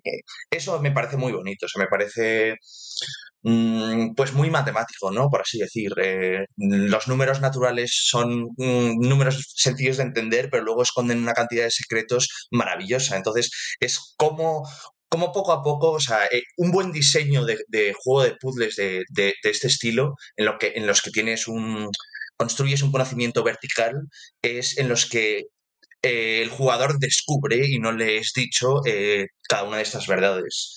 Entonces, eso como jugador, diría. Eh, Stephen Sosa's Roll también tiene ejemplos buenísimos, ¿no? De cómo al final cada uno de los mundos te va enseñando, te abre las posibilidades de unas mecánicas que siempre funcionaron así, que no hay ningún elemento nuevo que, que te cambie cómo debes jugar. Es simplemente entender que la propia geometría del nivel puede depender mucho qué es lo que puedes hacer tú y qué es lo que no puedes hacer. Y eso es, fantástico. Ya como diseñador, eh, pues realmente quiero conseguir aportar a eso, ¿no? Eh, ya, ya he hecho varios de este tipo de juegos, ya entiendo mejor cómo diseñar estos niveles y quiero conseguir encontrar un sistema que merezca la pena estudiar de esta manera y, que tenga eh, ases en la manga guardados para momentos que, espero que sean mm, estimulantes para, algunos jugadores. Y, y, es eso, es es conseguir contar eh, historias sobre un sistema de reglas de manera que el jugador sea el que se cuenta la historia a sí mismo y, yo simplemente le he dado como unas guías de cómo ser su propio narrador. Algo así diría. Hmm. Pues siguiendo con, el diseño, hemos hablado ya del momento eureka, pero hemos pasado por encima del otro momento de los juegos de puzzles, que es eh, los momentos de, frustración. Es cierto que, en Alefan pues podemos eh, em, salir del puzzle rápidamente y ponernos en, otro. Es, eh, no, no, he avanzado tanto como Víctor, pero hasta donde yo he jugado es difícil que te quede bloqueado, porque puedes saltar o de un, de un nivel oculto a otro nivel oculto o, de, o seguir la línea recta de puzzles más directos. Pero te quería preguntar ya, dentro de cada uno de los niveles, eh, bueno, si, te, llegas a un punto donde no puedes hacer más, más movimientos, el mismo juego te avisa. Eh, pero aparte, yo, yo he jugado en, Steam Deck, lo digo para que se entienda porque lo explico así. Siempre puedes darle a un, a un, botón y se reinicia el nivel rápidamente. Haces un movimiento en falso, le das al botón, ¡pam! Se reinicia el nivel. Mi pregunta es: dado que este tipo de, puzzles eh, pues generan muy fácilmente frustración, un solo movimiento en falso te puede llevar hasta pegado a una pared o te puede llevar a lo que sea, ¿por qué has decidido, a diferencia de, otro, de otros diseñadores, no permitir solo un paso hacia atrás? Es decir, que sea todo o nada, reiniciar el nivel o no reiniciarlo, no, no ese pasito atrás. Sí, hay un paso hacia atrás, realmente. O Hay un real- paso hacia atrás. Sí, es que hay que. En la Steam Deck eh, lo te estaba escuchando y creo que la- el Z, digamos, que es el, el deshacer, no está configurado por defecto en ningún botón. Yo lo tuve que poner, vaya. Y lo puse, creo que en la X, la Z y en la Y, eh, la R, que es Me acaba de matar. el rehacer. Así, sí, claro, así te está siendo mucho más difícil para ti. Estoy jugando muy difícil. Sí, y esa. difícil. Pero- Lo siento. Lo siento mucho, vaya pregunta tontísima. Nada, me la apunto, me la apunto. No, no, no. Y hasta es posible deshacer un eh, resetear. Eso desde es ya también una regla dorada en este tipo de juegos. Ser capaces de ver cuáles eran las condiciones iniciales y volver a tu estado en el que estabas pensando. Me acabo de quedar muerta. Pero va muy bien en Steam Deck. Más allá de eso, la gente que lo esté escuchando, eh, pues que lo sepa. Perdona, Víctor, sigue tú, porque es que No, me, no, no. me- me acabo de morir. Ta- Si, si alguien se pregunta dónde está ese botón, que lo pongan. Que lo configuren en la configuración del mando de Steam Deck, porque efectivamente creo que por defecto no está. Eh, yo también lo estoy jugando en Steam Deck. Eh, te quería preguntar por tu. Por un lado, por tu anterior proyecto. Y por otro, por el siguiente. El anterior eh, es, fue ese Cosmos 9. el- esta colección de juegos de puzzles que tú diseñabas uno, pero bueno, que reunía. u- reunían pues nueve juegos de puzzles de distinto tipo, no todos tipo Sokoban. De hecho, la mayoría jugaban con eh, mecánicas muy marcianas por el tema también, ¿no? Que eran como juegos extraterrestres eh, que, que- que tenías que, pues, que tenías que descifrar las reglas en el que diseñaste tú concretamente IFO se llamaba Sí. Ujú. eh, eh, iba de eso, ¿no? De, de- de- de descifrar cómo funcionaba un panel de. Creo que era una nave espacial o algo así, ¿no? Que tenías que. de- e- e- era tipo Zactronics, por, por entendernos un poco, o por, por- por hacer la asociación, por si alguien tiene en mente los juegos de Zactronics. Eh, pero había un poco de todo. No sé cómo fue esa experiencia, cómo la. Ahora que ya hace un tiempo que salió, que salieron esos juegos, no sé cómo la recuerdas. Eh, pues la recuerdo bien, la recuerdo. O sea, fue interesante lanzar ese proyecto, ¿no? De juntar nueve desarrolladores para hacer, eh, intentar hacer una, una paleta de colores de lo que podría ser el género de, de puzzles, ¿no? Porque estamos hablando solo de Sokoban y los juegos de puzzles realmente tienen infinitas posibilidades. Y, mm, y pues la verdad es que como, como mm, productor, que fue la primera vez que me enfrenté a eso, pues bastante durito, ¿eh? bastante eh, me río, m- me voy a reír, solo me voy a reír, venga. Y, y, y fue un proyecto interesante. Yo creo que salió muy bien que fuimos capaces de crear nueve juegos de- con mecánicas muy distintas para realmente enseñar todo ese abanico de posibilidades. Eh, creo que tuvimos la suerte de sacar eh, este proyecto durante el, eh, mm, el, el showcase de Steam de, juegos cerebrales que organizó Dragneck, eh, que eso ayudó a visibilidad y creo que fue bastante éxito para, para un, un desarrollo de, de corta duración, ¿no? que fueron seis, nueve meses, ¿no? como seis meses de desarrollo de los juegos, pero nueve meses de planificación y de, y de, pues, y de marketing, etcétera, etcétera. Eh, es una experiencia que me ha gustado mucho, que creo que podría hacer mejor y podría tener, eh, tanto de cara interna como hacia afuera, eh, podría gestionarlo mejor y me estoy planteando posiblemente volver a darle un intento, eh, quizás después de Elephant, no lo tengo claro. Eh, pero vamos, estoy muy contento, sigue yendo bastante bien, sigue, seguimos bastante, siempre dentro de las rebajas, está claro, pero, pero para algo que no teníamos muchísimas esperanzas y que era más un vamos a divertirnos eh, y conocernos un poco más dentro del gremio, eh, creo que fue una experiencia súper positiva. Entonces, eh, tu interés está ahí en, el- en los juegos mm, cortos, medios, pero de, de puzzles puros. Seguir, seguir experimentando con, con reglas y dándole vuelta a reglas.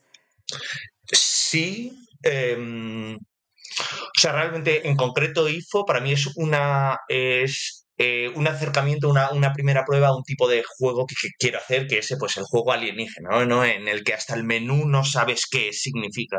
Em, es ir haciendo pruebas para, para acabar encontrando la idea ganadora, ¿no? La idea que realmente tenga sentido desarrollar y producir más allá. Y también, bueno, dentro de lo que cabe, yo no tengo muchísima experiencia como desarrollador, no llevo muchísimos años aquí dentro, ya llevo algo y ya me puedo encargar de juegos con, no sé, Aleph es el juego más grande que he hecho hasta ahora y eh, no ha sido desbordante, ¿no? Ir paso a paso, no, yo no me veo capaz, tal y como funciono yo, de, saltar de buenas a primeras y lanzarme a un, a un proyecto de tres años con eh, cinemáticas, eh, ocho trabajadores. no, no, podría, no podría. Entonces prefiero ir pasito a pasito y entender, soy muy de entender, entonces necesito entender cada una de las piezas que tienen que encajar y, sé que la idea manda, ¿no? Que al final no puedo forzar yo una idea que dure lo que tenga que durar o, añadirle lo que le tengo que añadir. Es la idea la que te dice, no, esto encaja y esto no encaja. Entonces, creo que es un trabajo paralelo de evolucionar como desarrollador y de... Eh, y de, y de encontrar esa idea que permita eh, mm, pues mostrar, reflejar esa evolución. Eh, no la tengo.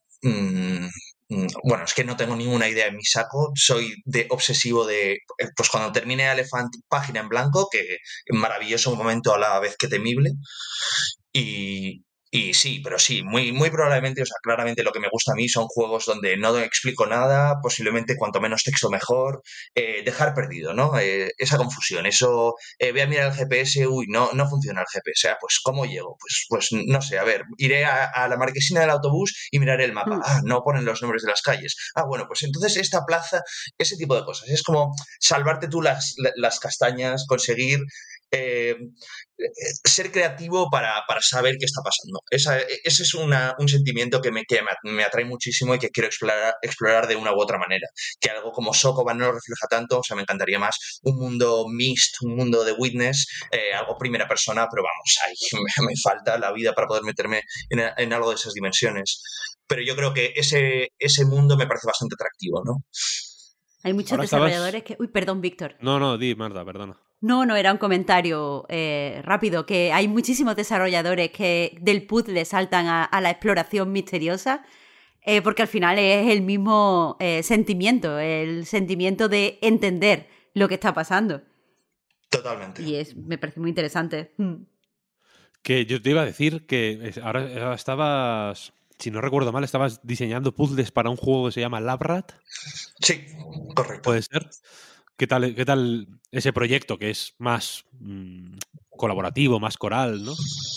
Pues eh, mi labor ahí fue simplemente diseñar puzzles, eh, también de nuevo estilo Sokoban, o sea, donde me siento que tengo ya determinada experiencia, eh, trabajando con Gwen Frey, que pues trabajadora de, de la industria, ¿no? Este, trabajó como animadora en Bioshock durante muchos años, luego hizo su propio estudio indie, sacó The Flaming the Flood, un juego así como, como roguelike de, de supervivencia en un río, luego se hizo más indie todavía y formó su propio estudio para hacer Kain, un juego de puzzles con una narrativa súper interesante. Eh, o sea, de los de uno de los juegos de puzzles que, que estilo Sokoban de niveles independientes que combinan la narrativa mejor que yo haya visto y eh, ahora está con Labrat. Eh, la parte, el diseño de puzzles ha terminado ya y ahora es solo labor de, pues, de animaciones y de narrativa porque eh, va a ser un juego humorístico, entonces clavar el humor es un trabajo muy, muy lento. Además, acaba de tener un, una hija, entonces eh, todo se ha complicado, pero por lo que he ido viendo, la evolución desde que terminé eh, mi parte del trabajo, que fue a principios del año pasado, yo creo, va a quedar una maravilla. hay que seguir la pista porque tiene un pintón muy loco, la verdad. Hmm. Este yo jugué en una demo en un festival de Steam. Hmm. Y, y, pinta, pinta fino, sí, sí. Eh, pues no sé, no sé si tienes alguna pregunta más por ir terminando ya, Marta. No, iba a preguntar justo, justo eso, lo de Rap Lab, porque sabía que, que habías escrito. Ayer estaba leyendo tu impresión sobre la demo. Pues eh, muchas gracias, Lucas, por este rato. Eh, animamos a todo el mundo desde aquí a que le eche un ojo a Elephant y a que. y a que dé el salto a los juegos de puzzles, que es un género muy. Mm mucho más agradecido de lo que, de lo que parece, yo creo, ¿no? Tiene un. Creo que tiene un aura un poco. Eh, abrumadora a veces. Imponente. Y en realidad son mucho más. Eh, amables y, sus. Em, sus placeres son mucho más accesibles de lo que, de lo que quizá de lo que quizá puede parecer. Así que animo a todo el mundo a que le eche un, un vistazo. Sí, sí. A mí me parece una lucha, entre comillas, magnífica esta que tienes, Víctor, con los puzzles en general y con los Sokoban en particular, te diría. Han salido muchos otros en el podcast Reload, ¿eh? y, me gusta esa, esa insistencia y esa causa que yo esta semana estoy muy pesado, espero que en el buen sentido, con el documental o con la serie documental de Double Fine y Psychonauts 2, Psychodicy, que me, me comí cuatro episodios del tirón y me parece increíble. Y, y eso, me gusta que tú repitas lo de los puzzles, Víctor, porque yo ahora mismo en el escritorio tengo tres juegos o tres accesos directos. Nuclear Throne, Honkai Impact Third, lo siento, tengo las pistolas de Kianaya, y Squishcraft. Porque no, no me quiero rendir, a mí me abruman. Yo me, me, siento muy tonto y me, me, jode mucho, pero lo primero es reconocerlo, ¿no? Mm, cuando no puedo avanzar, me dais mucha envidia los que sabéis pasaros las pantallas y ni te cuento, Lucas, los que las habéis hecho. Pero, pero creo que merece la pena insistir, porque, joder, es, es una maravilla escucharos hablar de todo esto. Así que muchas gracias por haberte pasado por el podcast, Lucas. Muchísimas gracias a vosotros. Un gusto eh, oíros hablar hacia mí y no eh, hacia eh, Internet. y, y, nada, sí, yo también animo a todo el mundo a probar los juegos de puzzles, claro que sí, no solo los míos, obviamente, todos los que queráis, son fantásticos. Pues para el próximo, te digo lo mismo que, que a todos, nos guardamos el número, como se decía antes, aunque aquí es más fácil meterte en la llamada con el, con el Zencaster. Hablamos pronto. Muchas gracias, Lucas. Que vaya muy bien. Gracias. Chao, chicos. Muchas gracias. Hasta luego. Chao, Lucas. Gracias. Yo creo que podemos seguir un, ratito más con actualidad, ¿no? Quiero decir, un poquito, que, nos guíe el, propio podcast. No, no me apetece falsear el orden de los bloques. No falsees nada, Pep. Podcast Verité. Ahí está. Podemos hablar un poco de Bruselas. Deberíamos hablar un poco de Bruselas, de hecho, porque el día 21 queda un poco lejos, ¿eh? Realmente somos muy quejicas con, con, las cosas del tiempo y de cómo nos eh, altera la semana lo de cambiar el, el horario de grabación, pero es verdad que el día 21 me queda muy lejos. Fue cuando se reunían con la Comisión Europea varios representantes de un montón de empresas de la industria para hablar de la posible adquisición de Activision Blizzard por parte de Microsoft. Estaban ahí Brad Smith, presidente de la compañía, con Phil Spencer. Parece que Bobby Kotick también iría en representación de Activision Blizzard. Suponemos que Jim Ryan, que no firmó eh, de parte de Sony. Y también había, pues, eso, agentes o representantes de Valve, de Google, de Nvidia. No ha trascendido nada, de esa reunión, que yo sepa. Eh, no sabemos si hubo algún movimiento o algún argumento para convencer a la Comisión Europea, que es otro de los organismos reguladores que tiene algunas objeciones con la, con la operación, por lo de Call of Duty, por lo de la nube. Yo tengo, ya lo digo, ¿eh? por, por una cuestión de dejar claro hasta dónde llega mi análisis de la situación, que es cojo eh, por necesidad, ¿eh? pero creo que tenemos un poco más claro eh, qué piensan o, qué piden incluso la Federal Trade Commission en Estados Unidos y la CMA en el Reino Unido, pero parece que la Comisión Europea ve las cosas de una forma similar. La cuestión es que a falta de saber, ya digo, si en junio, como se habían marcado eh, de fecha límite, se completará esta operación o no, pero lo que sí hubo fue una rueda de prensa de Microsoft. Una rueda de prensa que aquí se ha llegado a calificar de histórica. Yo estoy de acuerdo. Historia, historia, estoy, de acuerdo. El quesito, ¿no? El quesito. si no histórica, sí, sí memeable. Habrá tatuajes de ese quesito. Con, con, Brad Smith ahí señalando el, el 80-20, que hace referencia a la situación o la facturación de la industria del videojuego en Europa y durante 2022, pero que evidentemente eh, está hecha a medida para enviar un mensaje muy concreto que es el de, por raro que parezca, viniendo de una compañía como Microsoft, eh, es evidente y entendemos todos que es el que toca, que es dar pena decir que somos el perro chico, porque fíjate, PlayStation tiene un 80% del mercado y Xbox solo un 20%. Aquí falta, por supuesto, Nintendo, falta el PC, falta, si me apuras, el móvil, pero eh, lo que le conviene para reforzar ese relato a, la gente de Microsoft y de Xbox, pues es eso. Pero es que no hubo mucho más. O sea, en la rueda de prensa se anunció un acuerdo de 10 años con Nvidia. Veníamos de esa misma mañana eh, anunciar o reforzar, porque ya se había anunciado con antelación, ahora dicen que es legalmente vinculante, eh, un acuerdo para llevar Call of Duty a plataformas de Nintendo durante 10 años. Ya especulamos en su momento lo que podía significar esto. Por supuesto, no son los próximos 10 años, serán 10 años a partir de que seguramente tengamos la sucesora de Switch, no, no quiero insistir, pero la, la rueda de prensa fue rara. Yo he hablado bastante del tema con el amigo Albert García, que se fue a Bruselas para, para cubrir esto, y, y efectivamente lo, lo, que hubo fue lo que vimos. O sea, un, un corcho pan con el quesito, otro corcho pan con la cifra de 150 millones, que hace referencia a el número de dispositivos barra jugadores, que tampoco es cierto porque se solapan, pero bueno, que podrían jugar a Call of Duty y ahora no pueden en caso de que se completara la adquisición y por lo tanto la decisión dependiera de Microsoft, ¿no? Son 125 millones de usuarios de Switch y 25 millones de usuarios de GeForce Now. A mí me sorprende el nivel, Maribel. Quiero decir, sí, no, no, pero sí o no, que habéis visto el, el tuit también del meme de, de, ponerse el palo en las ruedas de la bicicleta, de sí. la vicepresidenta sí. de, de, Activision Blizzard. Cuidado, ¿eh? Que, por supuesto, yo entiendo que aquí hay una estrategia hiperpensada y que si hacen esto es porque toca. Y, tienen que hacer todo lo que sea posible, porque hay mucho en juego. Es una compra de 70 mil millones de dólares. Casi 70 mil millones de dólares.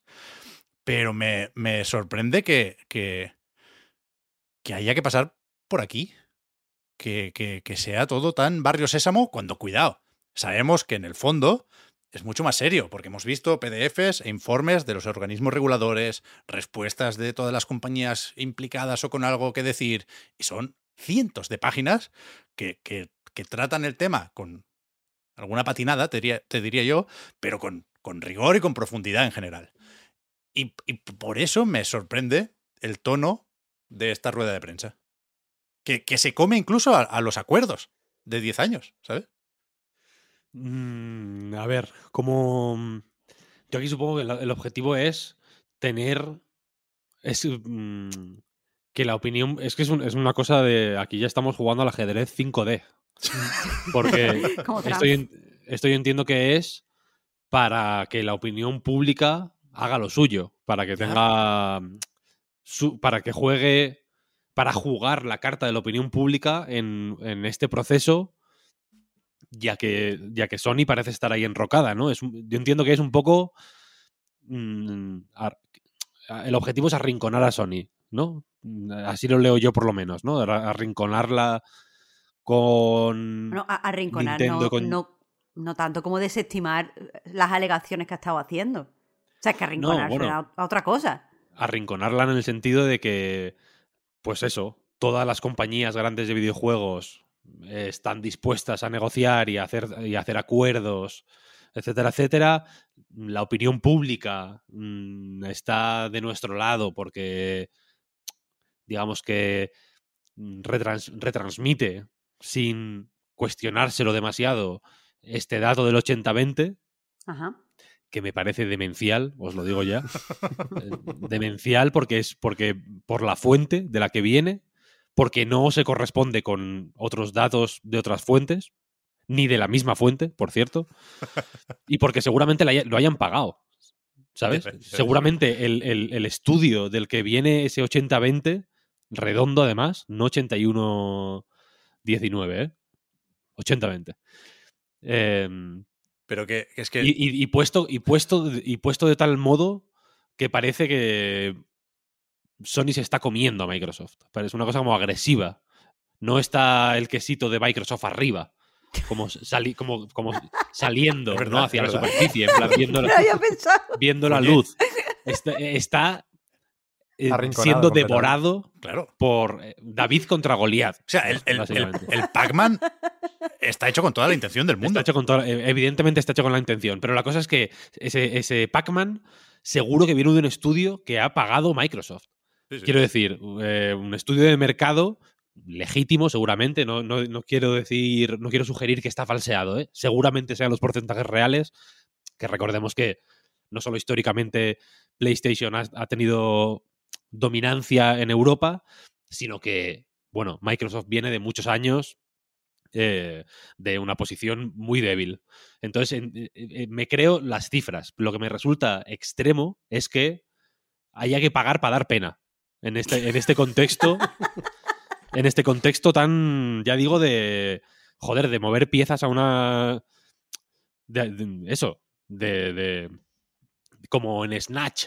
¿Sabes? Que- que Cuando te de cree pronto. que es Accession la vida y después están ahí dando penica. Eh, Esto yo me lo veo más como Sn- Snatch, Cerdos y Diamantes, cuando te crees que Brad Pitt le están mangoneando, ¿no? Y de pronto en realidad le- les ha dado por culo a todos, ¿sabes? Porque, porque estaban mirando para otros lados. Eh, uf, no, eh, a mí de, de verdad que me parece his- historia de los videojuegos, ¿eh?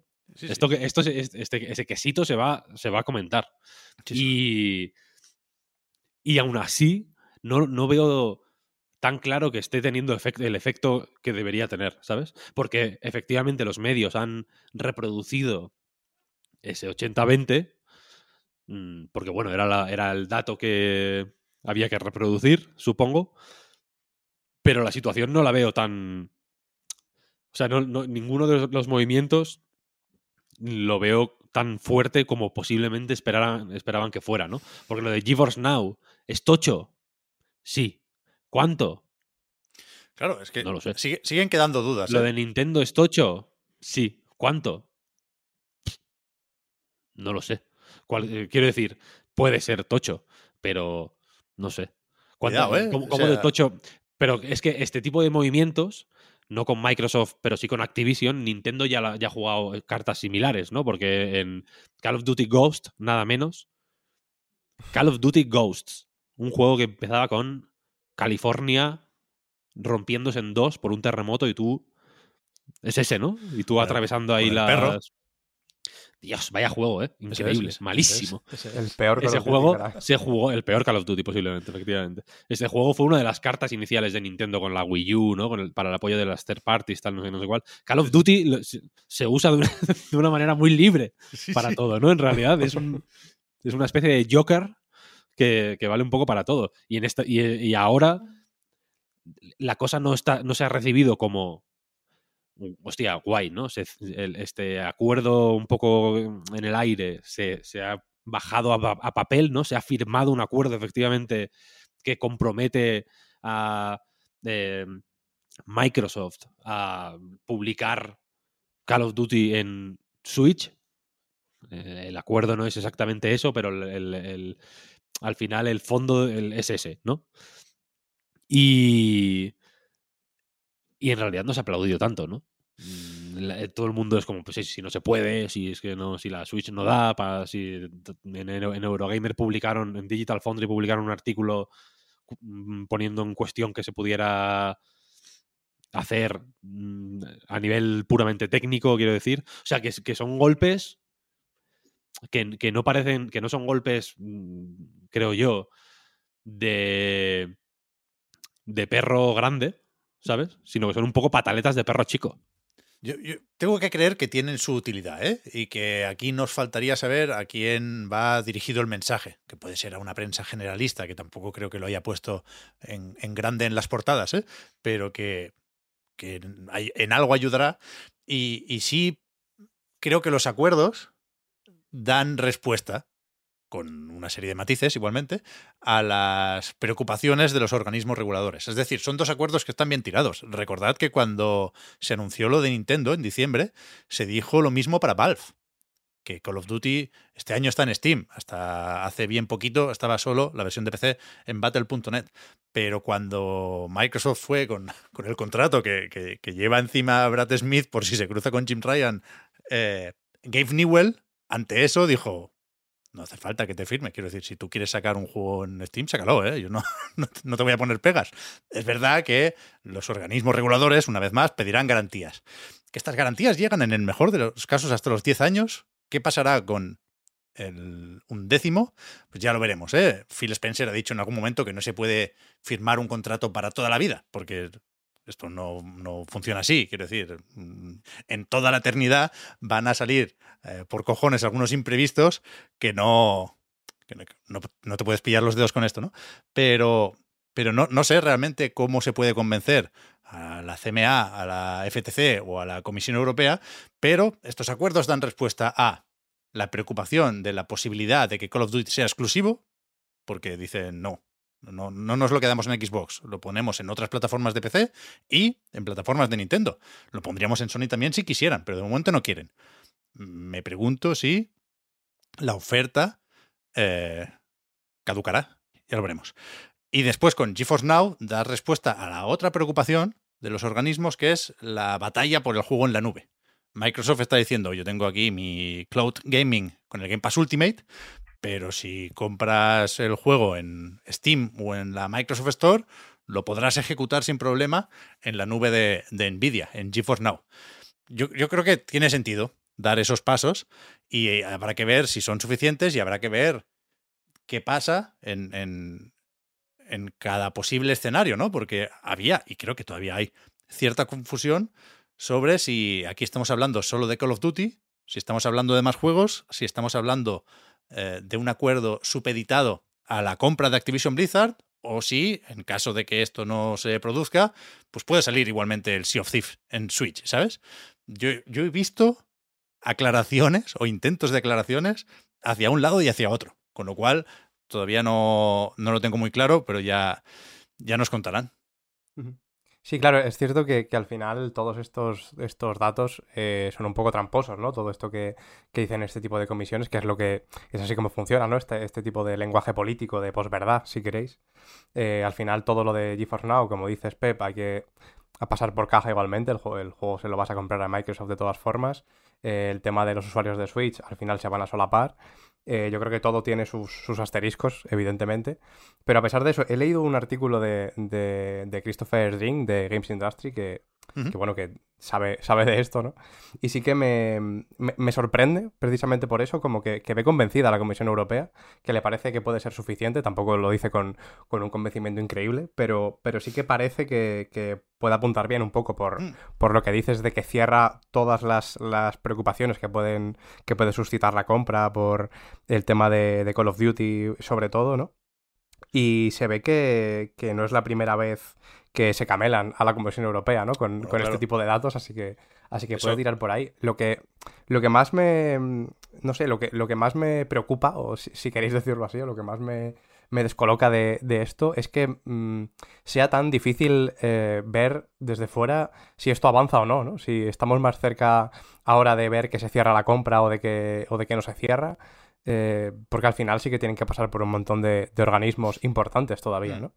Sí, yo creo que es lo, normal para este tipo de procesos, ¿eh? Nunca nos habíamos preocupado, no, hmm. lo habíamos necesitado por algo así.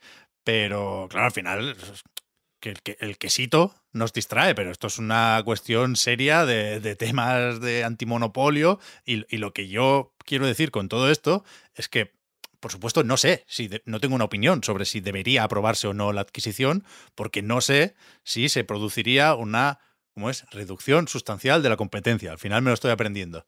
Pero lo, que sí tengo claro es que la decisión que se tome tiene que ser en base a unos datos y a unas proyecciones mucho más serias y mucho más profundas que el 80-20 y los 150 millones. Y, y, no, no, tengo dudas de que esto va a ser así. ¿eh? Y de hecho, el artículo de Christopher Drink, si es el mismo que he visto yo, Oscar, dice que la Comisión Europea puede que sí tenga bastante con esto, Decía Brad Smith que se conocen bien por eh, antiguas rencillas y mm, negociaciones más recientes por LinkedIn, por ejemplo.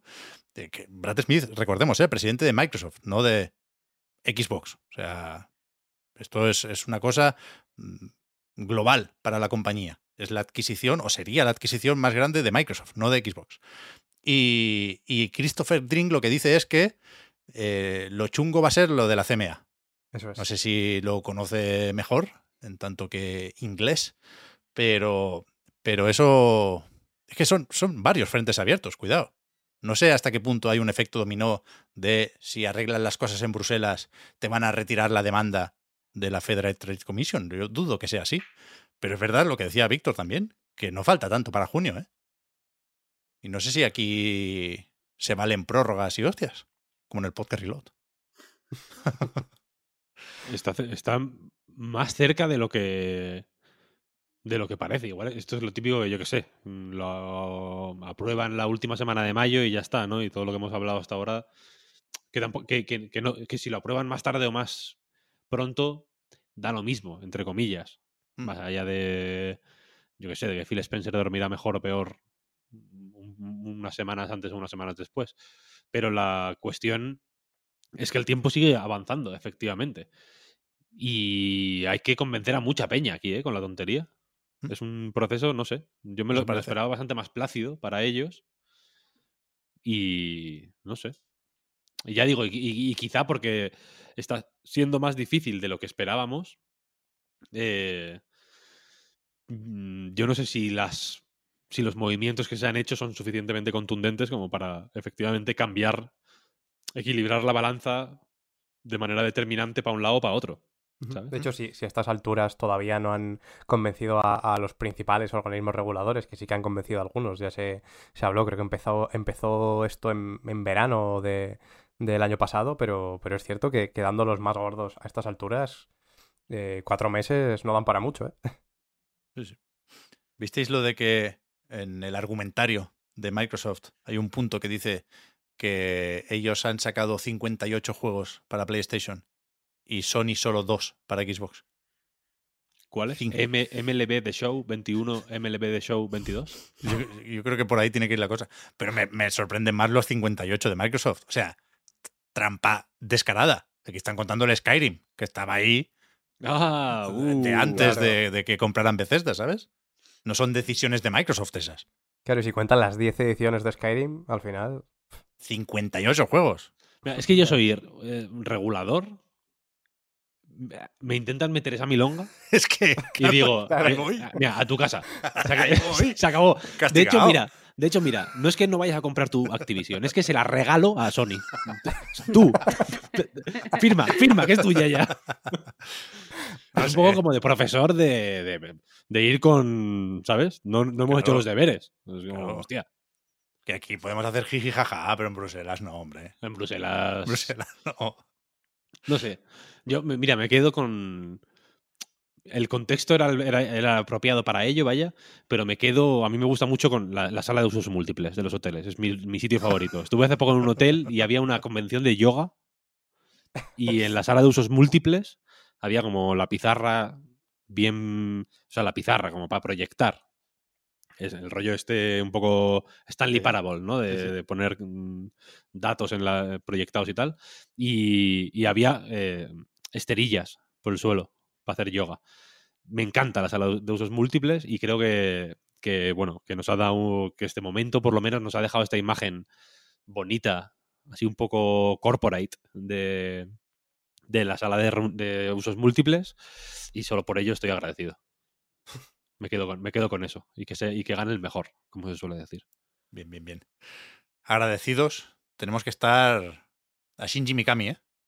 Que esta semana se ha anunciado, apareció el jueves por la mañana como medio rumor y lo confirmó Bethesda un ratito después, que eh, ha tomado la decisión, es cosa suya por lo tanto, el mítico diseñador de Capcom y fundador de Tango Gameworks, de abandonar ese estudio eh, durante los próximos meses.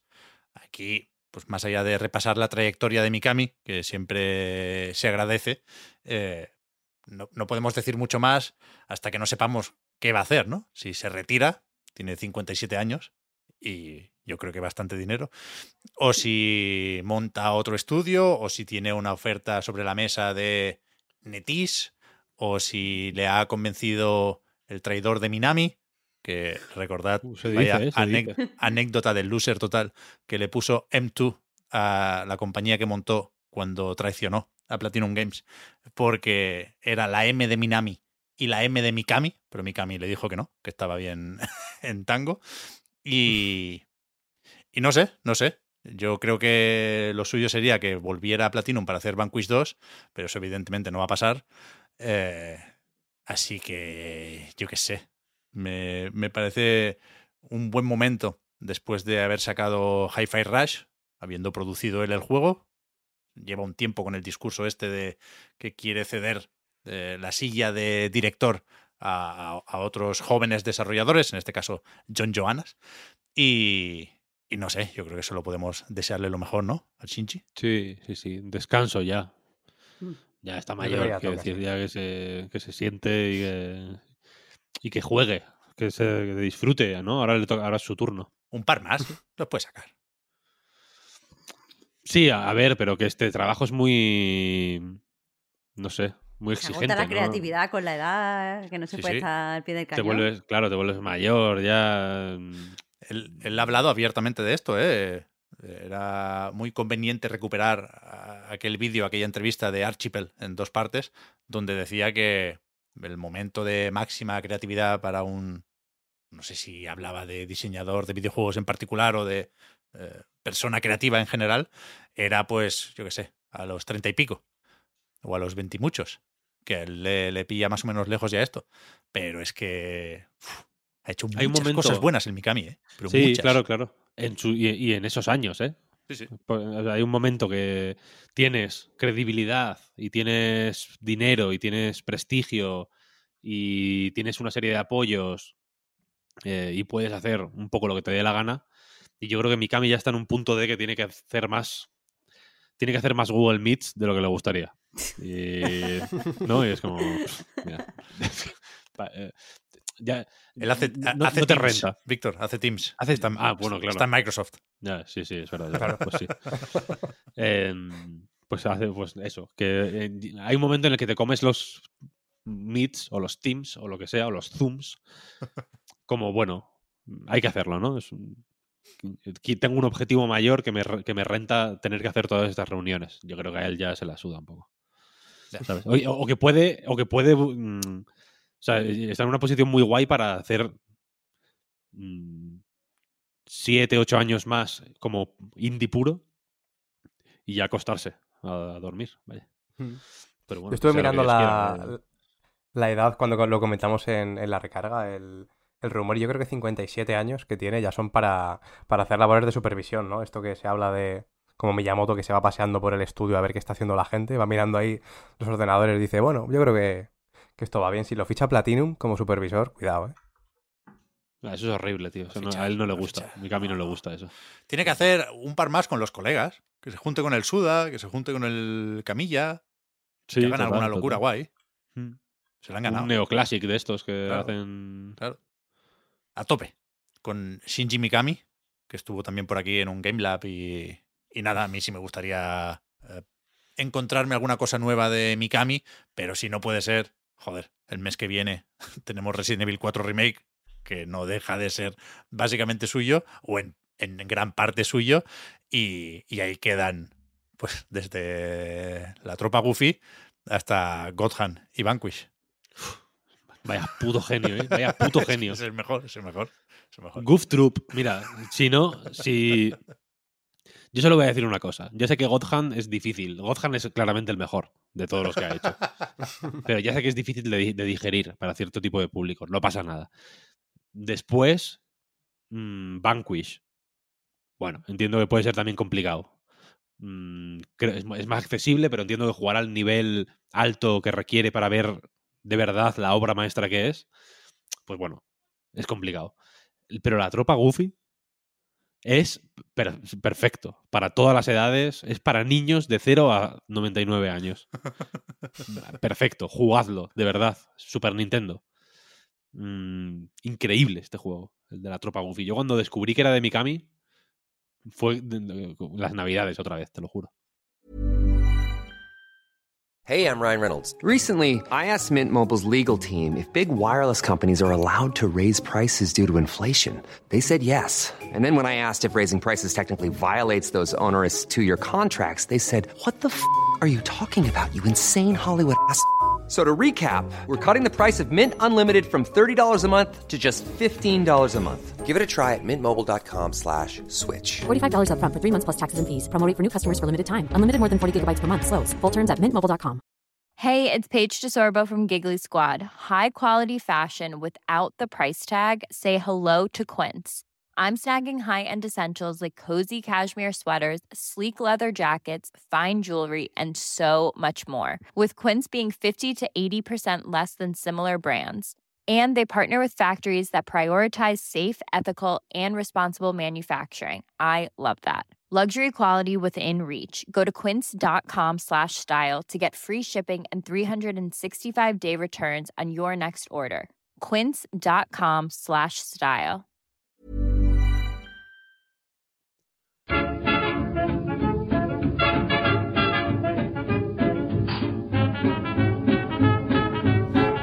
Con la parte que de- dedicamos cada semana a comentar aquello a lo que hemos estado jugando los últimos, pues 6, 7 días, en función de cuándo grabamos.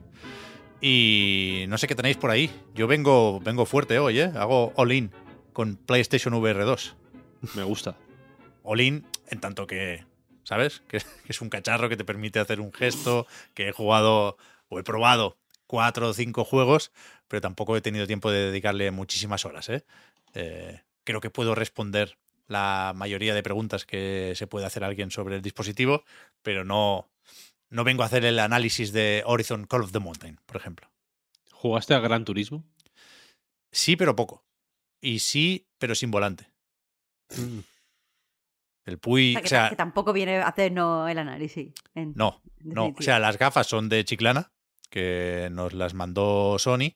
Entonces han estado estos tres días un poco ahí en la oficina, un- una noche en casa de Puy, que sí le dio fuerte al, al Grantu, como dice él, con el volante, y dice que es increíble. Yo creo que es la el caso en el que resulta más fácil llegar a recomendar PlayStation VR 2, ¿no? Si tienes un, una silla con el volante ¿no? Te, has venido lo bastante arriba como para montar ese setup, meterle la VR, si el setup es para jugar, entre otros, a Gran Turismo 7, creo que tiene sentido. Creo que es el siguiente paso de una forma evidente y natural y, ya que has hecho una inversión ahí, pues, pues sigue, ¿no? Eh, se ve que está muy bien Gran Turismo 7, pero yo no sé valorar- valorarlo, perdón. Eso, eso es lo que decía todo el mundo que ha ido a probarlo en la oficina nueva de Sony, precisamente, que estuvieron con el Gran Turismo y en la que la gente, lo que la gente hablaba con más entusiasmo, vaya. Sí, y es curioso porque eh, los primeros análisis que se hicieron del cacharro se hicieron sin haber podido jugar a Gran Turismo.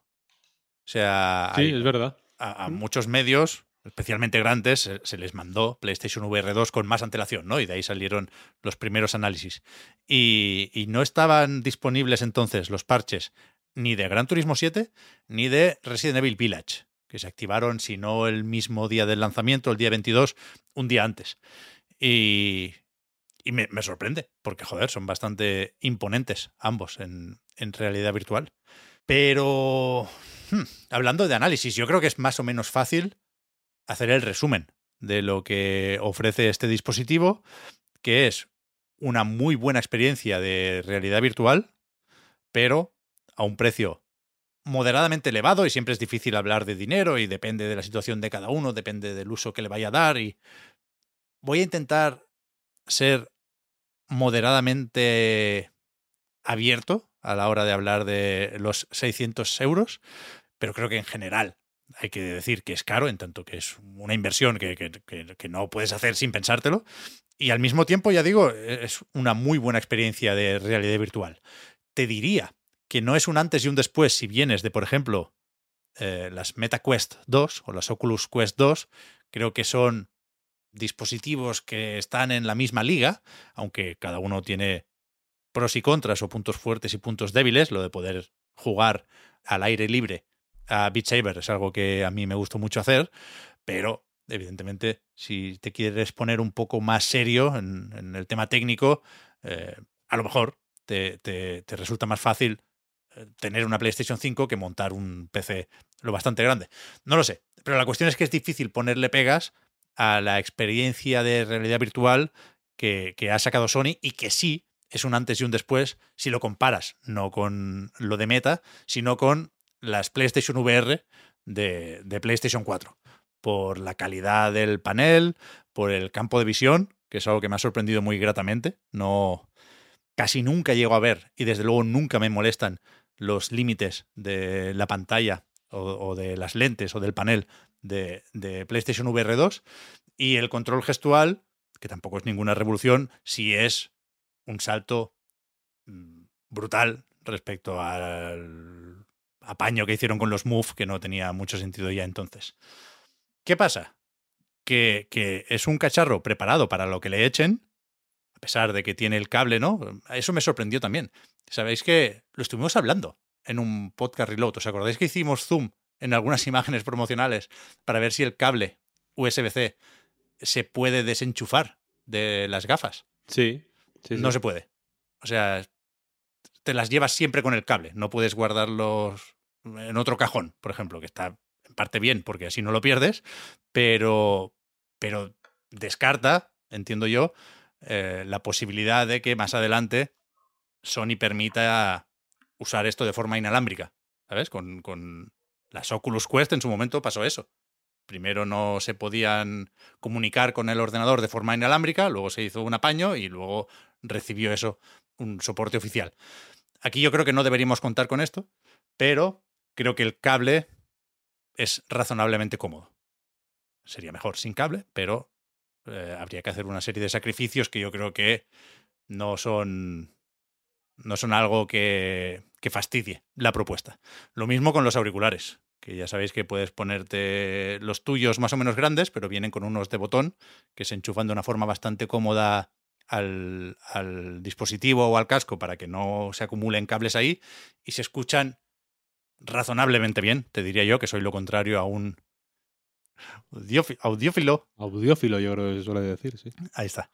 Total, que, que, que parece que esto puede recibir eh, cualquier experiencia de realidad virtual que te puedas imaginar, lo bastante avanzada.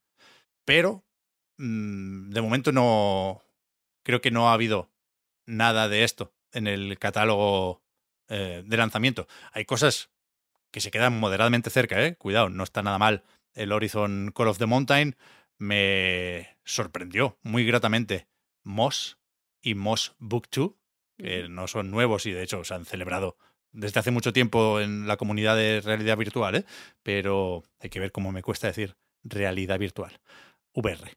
Pero que me, me sorprendió, vaya, lo bien que se ve, sobre todo el segundo, que se ha adaptado un poquitín al dispositivo nuevo y luce especialmente bien el tema del, del diorama y me flipa la fluidez de las animaciones del ratoncito. O sea, claramente notas que aquellos son más de 60 frames. Pero a mí me siguen faltando dos cosas aquí. Y hay tiempo. Pero de momento esto es lo que tenemos. Un imprescindible, como sería Half-Life Alyx, ya lo sé, soy muy pesado, pero es que es así. Si lo pruebas, no tiene nada que ver con, con todo lo demás.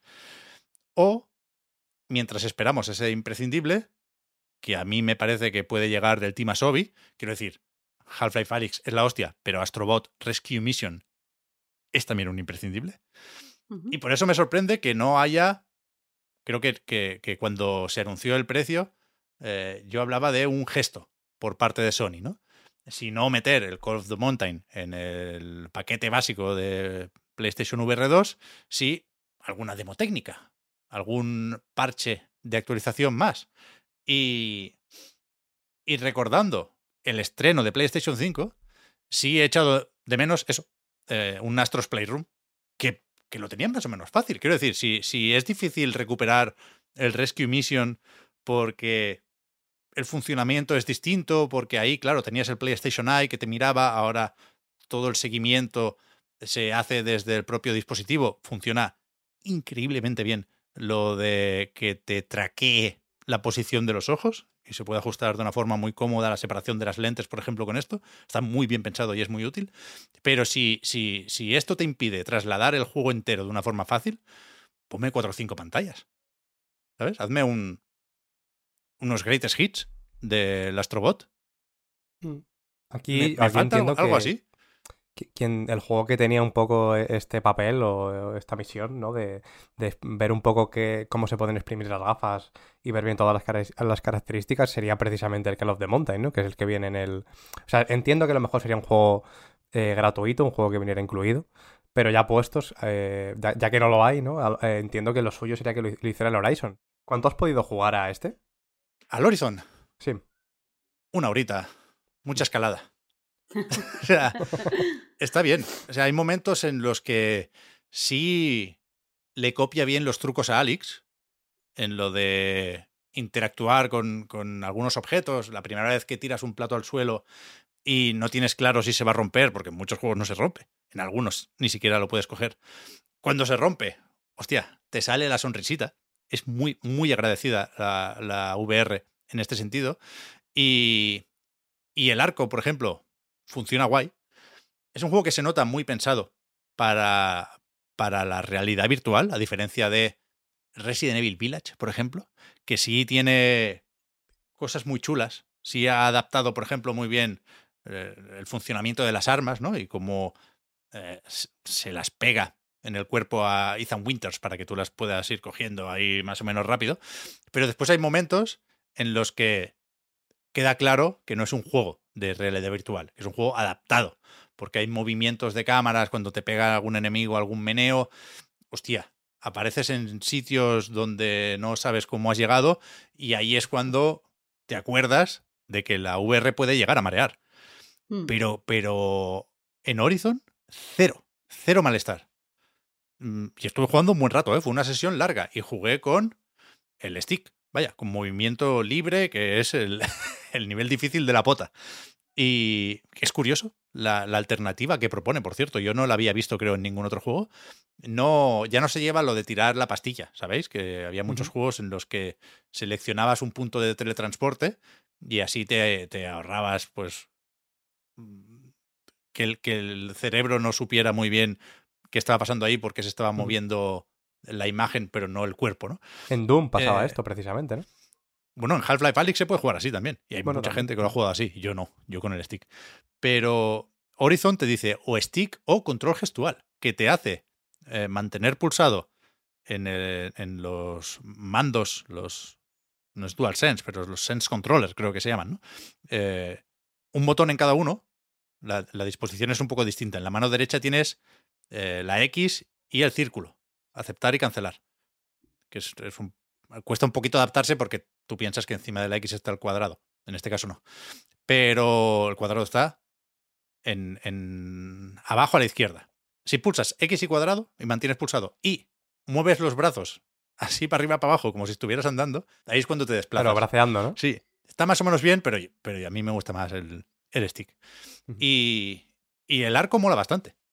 O sea, el juego es también inteligente a la hora de poner, por ejemplo, coleccionables que te invitan a mirar el entorno, que es moderadamente espectacular. ¿eh? No es Forbidden West a nivel de detalle de la vegetación, por ejemplo, pero sí es de lo más pintón que se puede ver con un casco de estos. ¿eh? Cuando sale Aloy, joder, impone mucho. Es una presencia distinta, te recuerda por qué mola tanto la realidad virtual y, y- y- y te descubres fijándote en detalles que ni siquiera habías contemplado mirar en, Zero Dawn o en Forbidden West. Por ejemplo, tiene un collar, va muy, recargada, ¿no? Y tiene un collar como de piedrecitas que se mueve de una forma espectacular. Yo estuve mirando ahí un buen rato, que supongo que visto desde fuera quedaba feo, pero os prometo que estaba mirando las piedrecitas. Y, y está muy bien, muy bien trabajado a nivel de esos detalles el juego. Y en, a la que te alejas un poco, sí que es verdad que igual se queda un pelín más simple de lo que, de lo que me gustaría. Lo de mirar el entorno, perdón, que estoy, tengo como muchas notas sueltas y voy un poco saltando de una a otra medio perdido. Lo de observar el entorno, decía que es muy espectacular, hay mucha, mucha catarata, mucha montaña imponente a lo lejos, mucho no mires hacia abajo, pero, pero hay como dianas moderadamente lejos y que no te pillan de camino y que te tienes que currar el, eh, el flechazo, ¿no? Y hay flechas infinitas para que puedas hacer el cabra y, y mola bastante acertar a un objetivo que está muy, muy lejos. Está guay, está guay. Lo de apuntar y disparar está bien. ¿Qué pasa? Que el combate es más o menos encorsetado.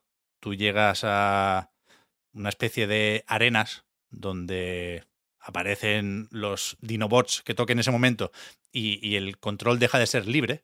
Te mueves alrededor de ellos eh, para poder esquivar sus ataques mientras apuntas y disparas, pero no, no puedes acercarte a ellos, por ejemplo, vienen ellos a ti. Pero aparte de esto, estás todo el rato escalando. o sea, es un poco del declim, aquel que hizo Crytek, que supongo que también es para, para no abusar del tipo de movimiento o desplazamiento que marea, y en ese sentido, insisto, objetivo cumplido, pero quizá el equilibrio, como mínimo, en las primeras dos horas de juego, no es perfecto. O sea, está demasiado decantado hacia la escalada. Pero sí creo o sea, no sé si deberías comprar PlayStation VR 2 por Call of the Mountain. Yo, personalmente. En mi situación eh, económica no lo haría, pero si... Al revés, sí. Es decir, si te compras PlayStation VR, yo creo que sí deberías probar Call of the Mountain. Creo que sí es una buena O sea que, carta de presentación. claro. Horizon es, es, es imprescindible una vez ya las tienes, las gafas, pero no es un imprescindible por el que comprártelas. Si no te mola Gran Turismo 7, uno de estos dos tienen que ser la razón por la que decidas comprar esto. Sí, lo decides, ya digo. Que, que no sé, insisto, ¿eh? Cada uno sabe el, dinero que tiene en la cuenta o debajo del colchón. Eh, yo hice una reflexión que no, que no supe llevar a, a ninguna parte, pero que, que lanzo aquí porque creo que hay algo, creo que hay algo. Evidentemente cuando decimos o cuando digo que es caro, estoy pensando en muchas cosas. Estoy pensando que no dejan de ser 600 cucas, estoy pensando en que sí o sí eh, tienes que acompañar esa inversión de una PlayStation 5, con lo cual a Sony le viene bien esto, y estás eh, encerrado, entre comillas, en el ecosistema digital de la plataforma. Call of the Mountain no se vende en formato físico, con lo cual eh, vas a gastar más dinero aquí y se va a llevar un porcentaje mayor Sony. En ese sentido, eh, creo que le interesa especialmente el, usuario o el cliente con VR, porque es probable que se gaste más dinero por, las gafas y por los juegos, porque no va a dejar de comprar otros títulos y seguramente si acabas metiendo juegos para las gafas en el Plus Premium o Extra, pues para allá que vamos, ¿no? Con lo cual, teniendo en cuenta todo esto, no sé si se podría haber buscado otro equilibrio. Es decir, me puedo creer que PlayStation VR 2 vale lo que cuesta. De hecho, me, me, cuesta poco creerlo, ya digo, porque si me lo imaginara como dispositivo para PC, me parecería bar barato. O sea, al lado de las Valve Index, por ejemplo, es más barato. No barato en términos absolutos, pero sí más barato que esto. Y que el control gestual es un pelín más avanzado en el otro casco, pero ¿se me entiende o no? Que, que creo que, que, es, que es fácil ver por qué cuesta tanto. Pero no sé, no, no sé si se podría haber hecho eh, un sacrificio, pensando en ese equilibrio que decía, eh, intentar conseguir un, un, dispositivo menos puntero y un poco más barato. Igual no, ¿eh? Igual si, si quieres recortar ya tienes que prescindir del panel OLED, que en realidad es bastante la hostia porque los negros son muy negros. Y es verdad que hay un poco de screen door effect de este, la mosquitera o la, o la rejilla. Se ve un pelín cuando la imagen es más o menos oscura o cuando hay, se nota mucho cuando hay fundidos o transiciones de, de blanco a negro, pero no es nada grave. En general, el 99,9% del tiempo se ve todo muy bien.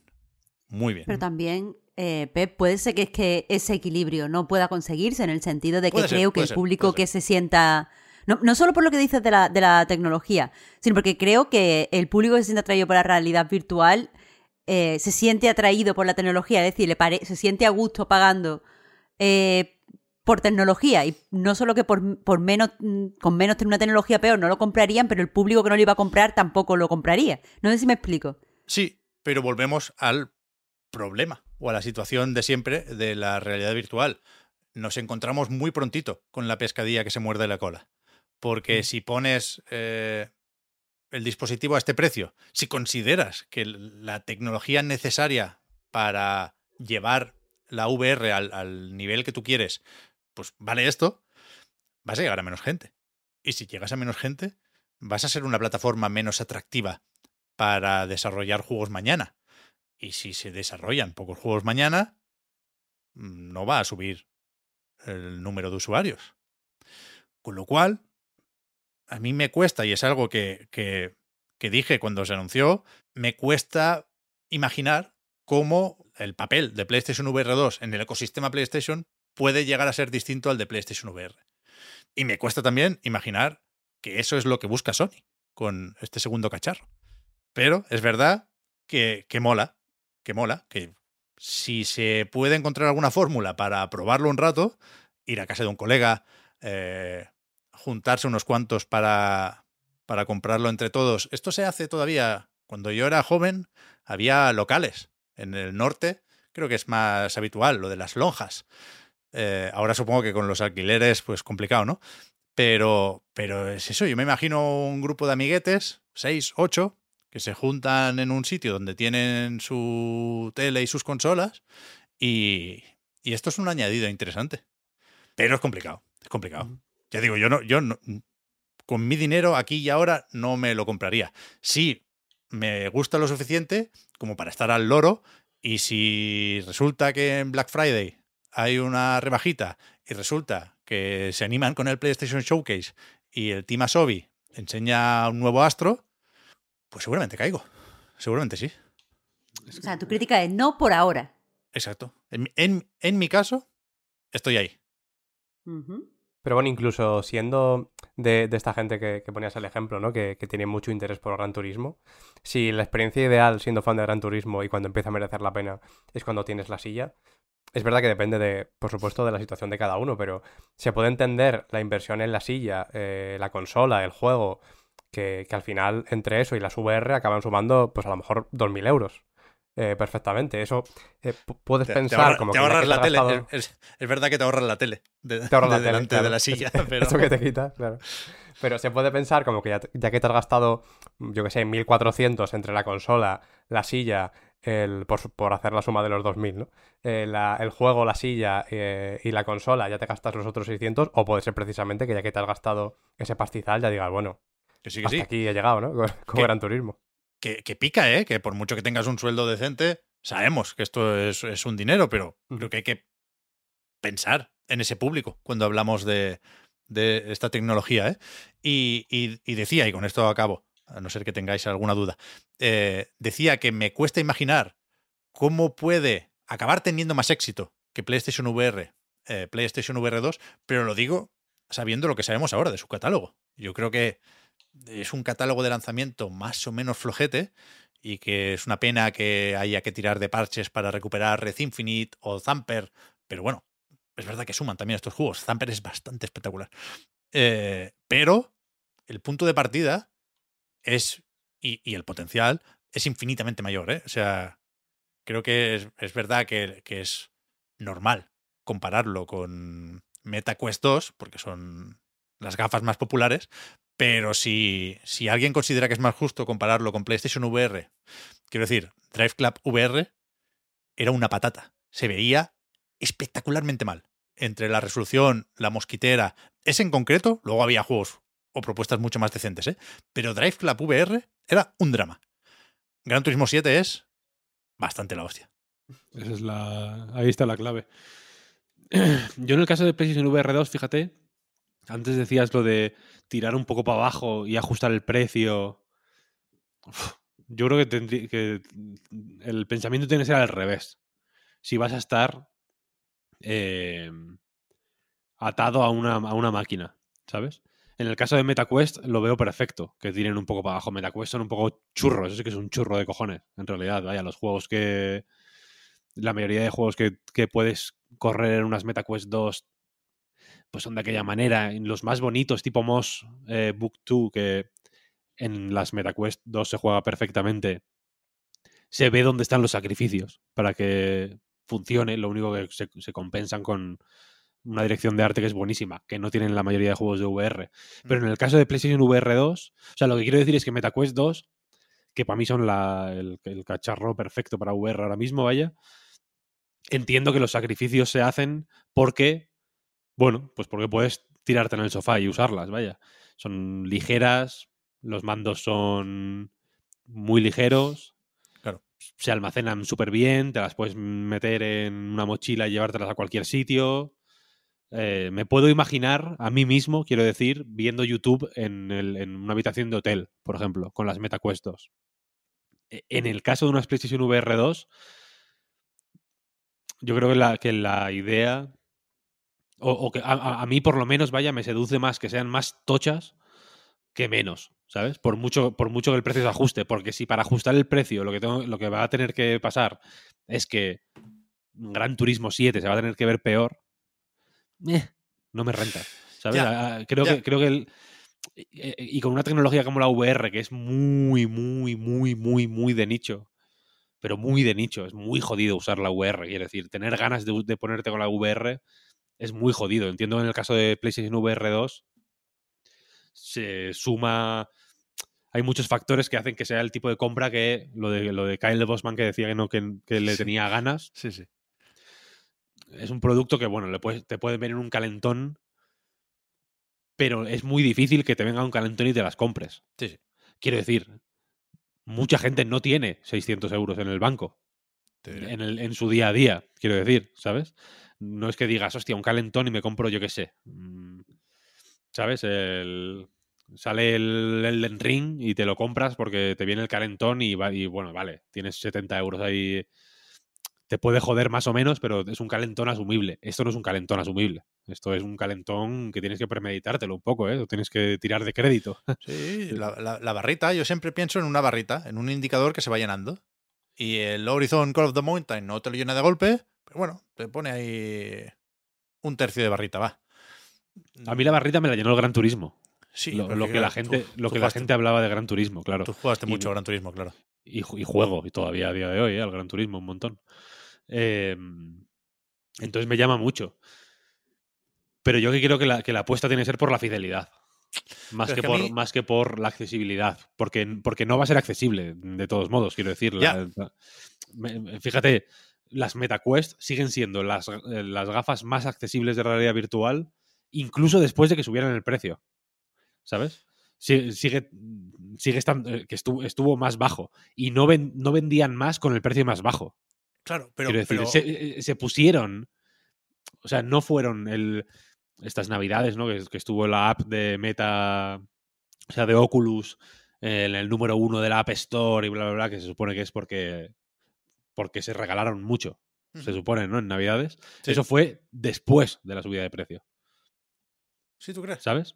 Puede ser, puede ser. No, o sea, no, no es que yo crea, es que ocurre, la subida de precio fue en, no sé, en, en agosto, una cosa Sí, así. sí, pero pa- pasaría dos años seguidos, quiero decir. Yo, yo creo que estaba recordando cuando sucedió esto eh, el año anterior. Pero bueno, sí, sí.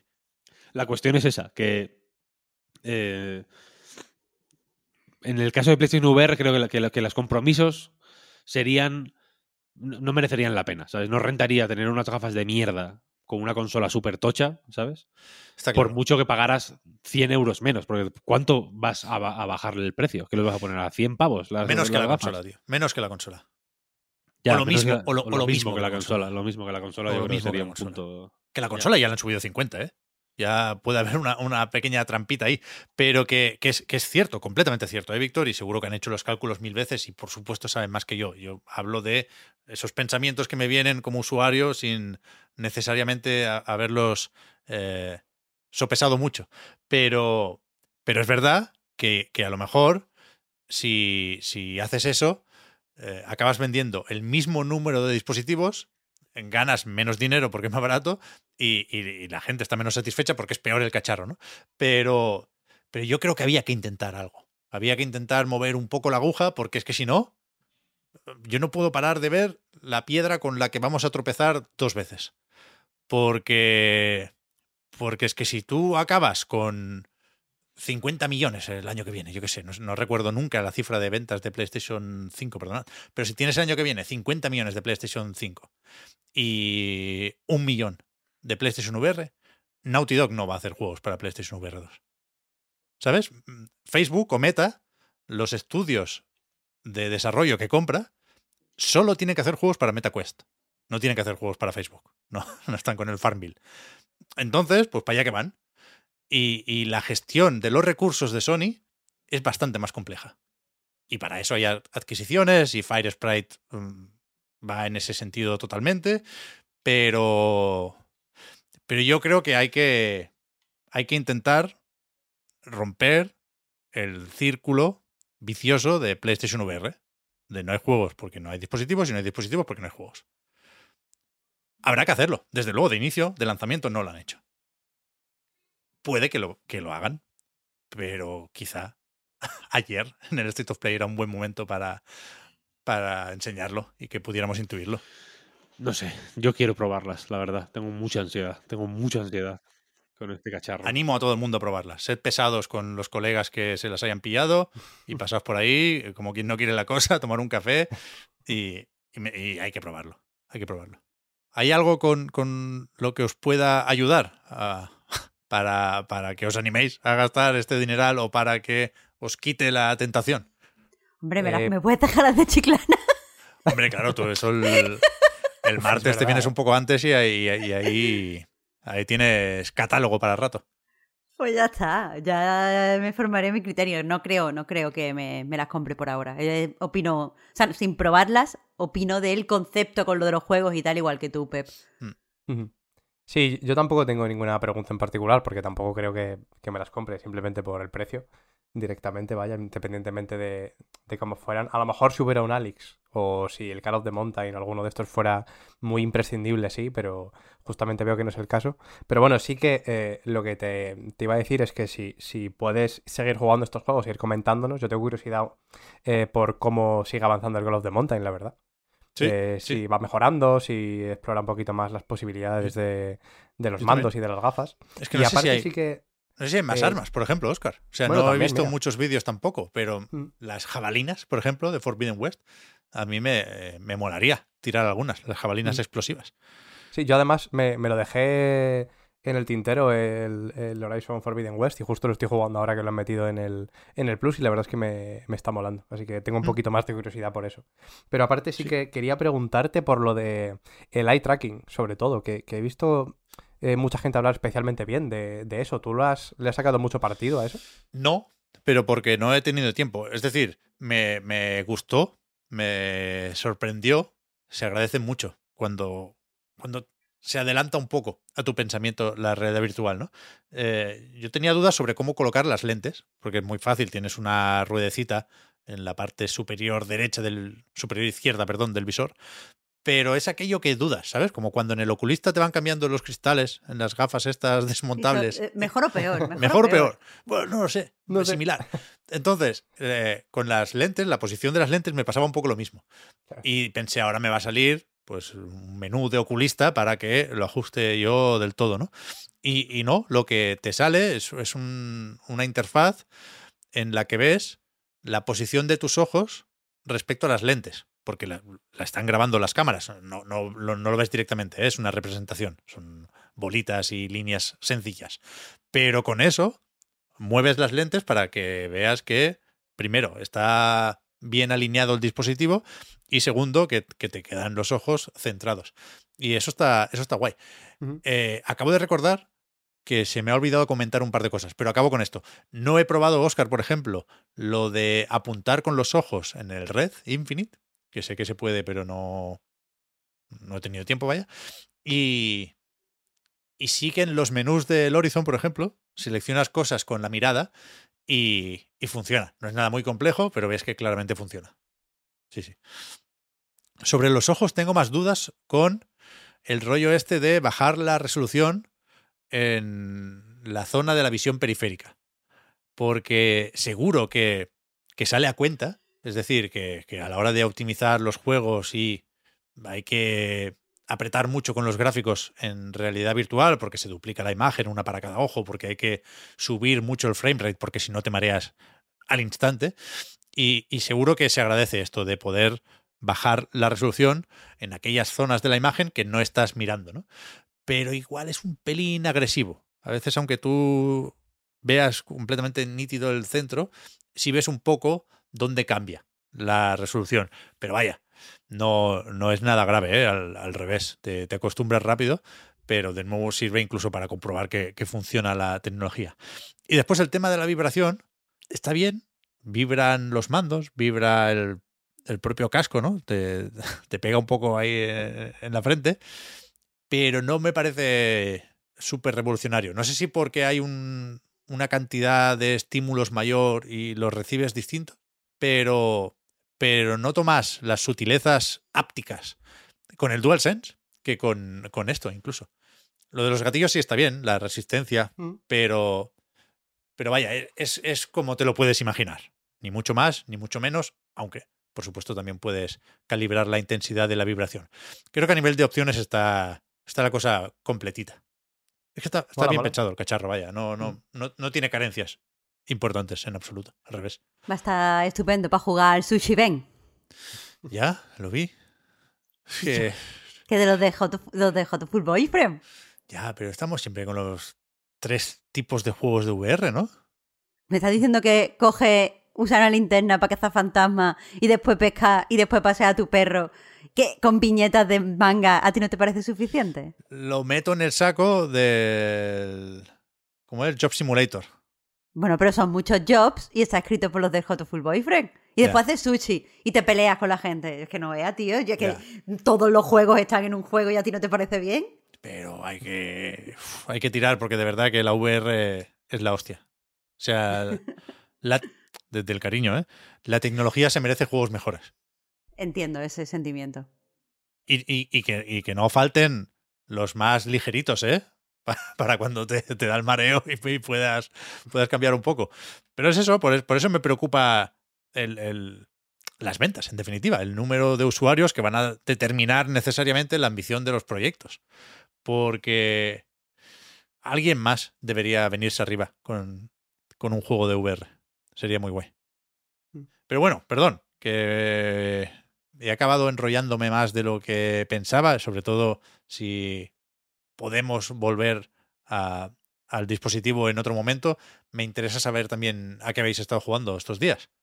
Pues yo he jugado a un jueguito que creo que ha salido ayer, a fecha de grabación, creo que salió el día 23. eh, que bueno, no hay mucho tiempo para comentar, entonces tampoco voy a entrar mucho en, en profundidad. Se llama Planet Cube Edge. Es un juego costarricense, eh, de plataformas, un poco shoot 'em up también. Que es muy, muy simple, tampoco ya digo voy a entrar mucho en, en profundidad, pero es un juego muy satisfactorio, es un juego muy preciso, es un juego muy guay, pero, pero bueno, si la semana que viene da tiempo que le he jugado un poquito más, que creo que me queda poco para, para acabarlo, si no nos quita el tiempo eh, en los juegos de los que hablemos, eh, ya, ya entraré un poquito más a, a comentarlo. Pero bueno, dejo a Marta. Pues yo he estado empleando la mayoría del tiempo que he estado despierta en jugar al Coral Island, valiente pozo de horas. Eh, pero no, no lo quiero tratar hoy mucho eh, porque eh, dentro de nada va a salir una, una gran actualización de primavera. En verano van a empezar una beta. Después tiene el lanzamiento, al que no le queda mucho. Entonces, en ese momento, cuando ya tenga las 170 horas de rigor, será el momento de, de hacer análisis. Pero he estado jugando, a, por otro lado, a un juego también relativamente pequeño, que también salió ayer, que se llama The Pale Beyond. Y, y ese sí que me gustaría comentarlo, Pep, si te parece guay. Adelante, faltaría más. Pues bueno, es, eh, estamos hablando de un juego de supervivencia y gestión que eh, eh, tiene una, una narrativa como muy, muy presente, muy importante. Básicamente se, te hacen como el primer oficial de un barco que está en una expedición hacia el sur magnético con la intención de eh, pues, resolver prácticamente lo que se puede decir un misterio. Hace cinco años un barco de investigación salió hacia el sur magnético y no se volvió a saber de él. Al parecer tenía unos documentos y unos eh, datos de la investigación como muy importantes. Nadie sabe quiénes qué son, pero se supone que son muy importantes. Así que nosotros aceptamos un trabajo para ir a buscar eh, ese barco. Aquí en la premisa, eh, un montón de, de cosas habituales. Eh, por un lado tenemos esto, el misterio relacionado con una desaparición de un barco. Hay un montón de ficciones que, que la utilizan y aquí no es diferente. O sea, es lo típico de no hay noticias eh, de repente hemos escuchado ciertos rumores y ahora salimos a investigar nosotros. También está el lugar común de que no sabemos quién ha financiado nuestra, nuestra investigación, es algo que podremos ir descubriendo si nos interesa a lo largo del juego. También está el de este, el, el, de nuevo, este, ese tropo de que nuestros compañeros, muchos de ellos, son muy variados, pero algunos de ellos pues tienen como motivaciones ocultas para entrar en la misión, no todo el mundo tiene, parece, los mismos objetivos, hay como dos grupos muy separados entre los marineros, los exploradores, los investigadores y la gente eh, que simplemente viene a supervisar como de parte de la persona que está pagando todo esto. Sea como sea, nos meten en el barco y eh, podemos jugar, o sea, el, podemos jugar un día cada semana. O sea, jugamos un día, pasa una semana. Jugamos un día, pasa una semana. Y podemos ir viendo nuestras consecuencias. ¿Cómo se juega? Pues básicamente eh, estamos en el barco y tenemos varios eventos que podemos atender. En principio podemos ir atendiéndolo todo, después tendremos que empezar a tomar también decisiones y descartando algún tipo de evento. Pero básicamente pues vamos hablando con las personas que hay en el barco, vamos escuchando lo que tienen que decir y eh, al final del día pues podremos eh, unirnos al capitán a la hora de pues eh, dirigir el barco. Podremos mandar, por ejemplo, a algunos marineros a, yo qué sé, trabajar buscando recursos fuera del barco, es decir, que desembarque y vayan al hielo a ver qué encuentran. Podemos eh, pues mandar a más gente a la cocina si vemos que hay algún tipo de problema con las raciones, podemos hacer que más gente trabaje en las calderas o se unan al grupo de ingenieros. Tenemos que ir tomando ese tipo de decisiones. Y al final, pues, eh, dependiendo de las decisiones que tomemos, pues tendremos que, o sea, recibiremos unas consecuencias. Estas decisiones deben ir eh, de base pues deben, de, estar pensadas para que tengamos comida para alimentar a todas las personas que hay en el barco, para que tengamos suficiente fuel, eh, o sea, gasolina para mantener, o carbón, para mantener el barco caliente y también para que eh, esté relativamente contenta la, la, tripulación, porque si no lo está, pues se pueden revelar. El, así, eh, por poner un ejemplo del tipo de decisiones que nos pone el juego, voy a usar la primera que tiene consecuencias ramificadas y no consecuencias dicotómicas en cierto, la primera semana de nuestro, eh, pues del comienzo de nuestra investigación, descubrimos que hay un eh, polizón en el, en el barco. El polizón nos dice que, que, bueno, que es que es un chico joven que ha entrado en el barco porque su padre es uno de los marineros y quería estar con él y echarle una, una mano. Al padre es que le falta un brazo. Y así se, se, se aseguraba de que volvía, porque es una expedición que desde el principio te están diciendo que es muy compleja. Entonces tú tienes eh, a priori que tomar una serie de decisiones, que es, ¿dejamos que el chico se, quede en el barco o no? Si no se queda en el barco, ¿qué hacemos? ¿Lo dejamos en el primer puerto y eh, puerto y a tomar por culo? ¿Lo dejamos en el primer puerto que encontremos y le damos dinero para que vuelva a la ciudad? O, eh, yo qué sé, lo metemos en como en una cárcel, lo encerramos. Y después de tomar esa decisión, por ejemplo, de dejarlo abajo, pues tenemos que tomar la decisión de, le decimos a su padre que puede quedarse con él, obligamos a su padre a quedarse con él, o le decimos al padre que tiene que quedarse obligatoriamente en el barco porque tiene un contrato. Y todo esto, pues se pone en juego. Si lo echas, eh, echas a este polizón, pues algunos marineros te dicen que eres una persona que no tiene corazón, siente que nos atendido eh, sus inquietudes. Otros se alegran porque hay más comida para todos. El eh, marinero, que es el padre de este chico, pues también tiene ciertos pensamientos sobre ti. Y entonces, pues, pues eso, se van eh, las cosas torciendo o poniéndote a favor según las decisiones que tomes. Según el juego, yo no, yo no he. Hay 30 rutas, según pone al principio en el juego. Yo no he hecho todas las rutas. Pero sí parece que hay bastante diferencia. Al final, lo que tienes que ir aprendiendo de una expedición y lo que aprendes lo aplicas a la siguiente y cada vez vas durando más. Al principio es muy fácil que mueras, yo qué sé, porque se mueran los perros eh, con los que tienes que eh, explorar en, entre el hielo o es fácil morir por quedarte sin comida, esa es la primera muerte que yo tuve. Es muy fácil morir eh, congelado, o sea, empezar a tener frío, no, dar, no atenderlo lo suficientemente rápido y que los marineros empiecen a tener frostbite, este y entonces pues empiecen a morir o empiezan a tener escorbuto, este tipo de cosas y, parece interesante. Lo que pasa es que eh, el juego le da mucha importancia a, la historia. La primera escena siempre eres tú yendo al, al camarote del capitán a hacer la entrevista de trabajo y tienes que construirte un personaje con muchos detalles. O sea, tienes que decir si tú eres una persona que ha nacido en alta mar, si eres un chico de ciudad que ahora está interesado en esto, si tienes un background de mercader, tienes como que atender a una serie de preguntas. Y muchas veces esto no es algo a lo que le saque partido, te das cuenta, o sea, y eso no pasa nada, a mí no me importa que los juegos tengan cosas para que tú rolees en tu cabeza, pero el problema es que esto se ve rápidamente a dónde va y no me mola demasiado. También el problema es que el, todo el juego se, se vuelve alrededor de un misterio. Y a mí no me parece que este misterio esté tan bien desarrollado.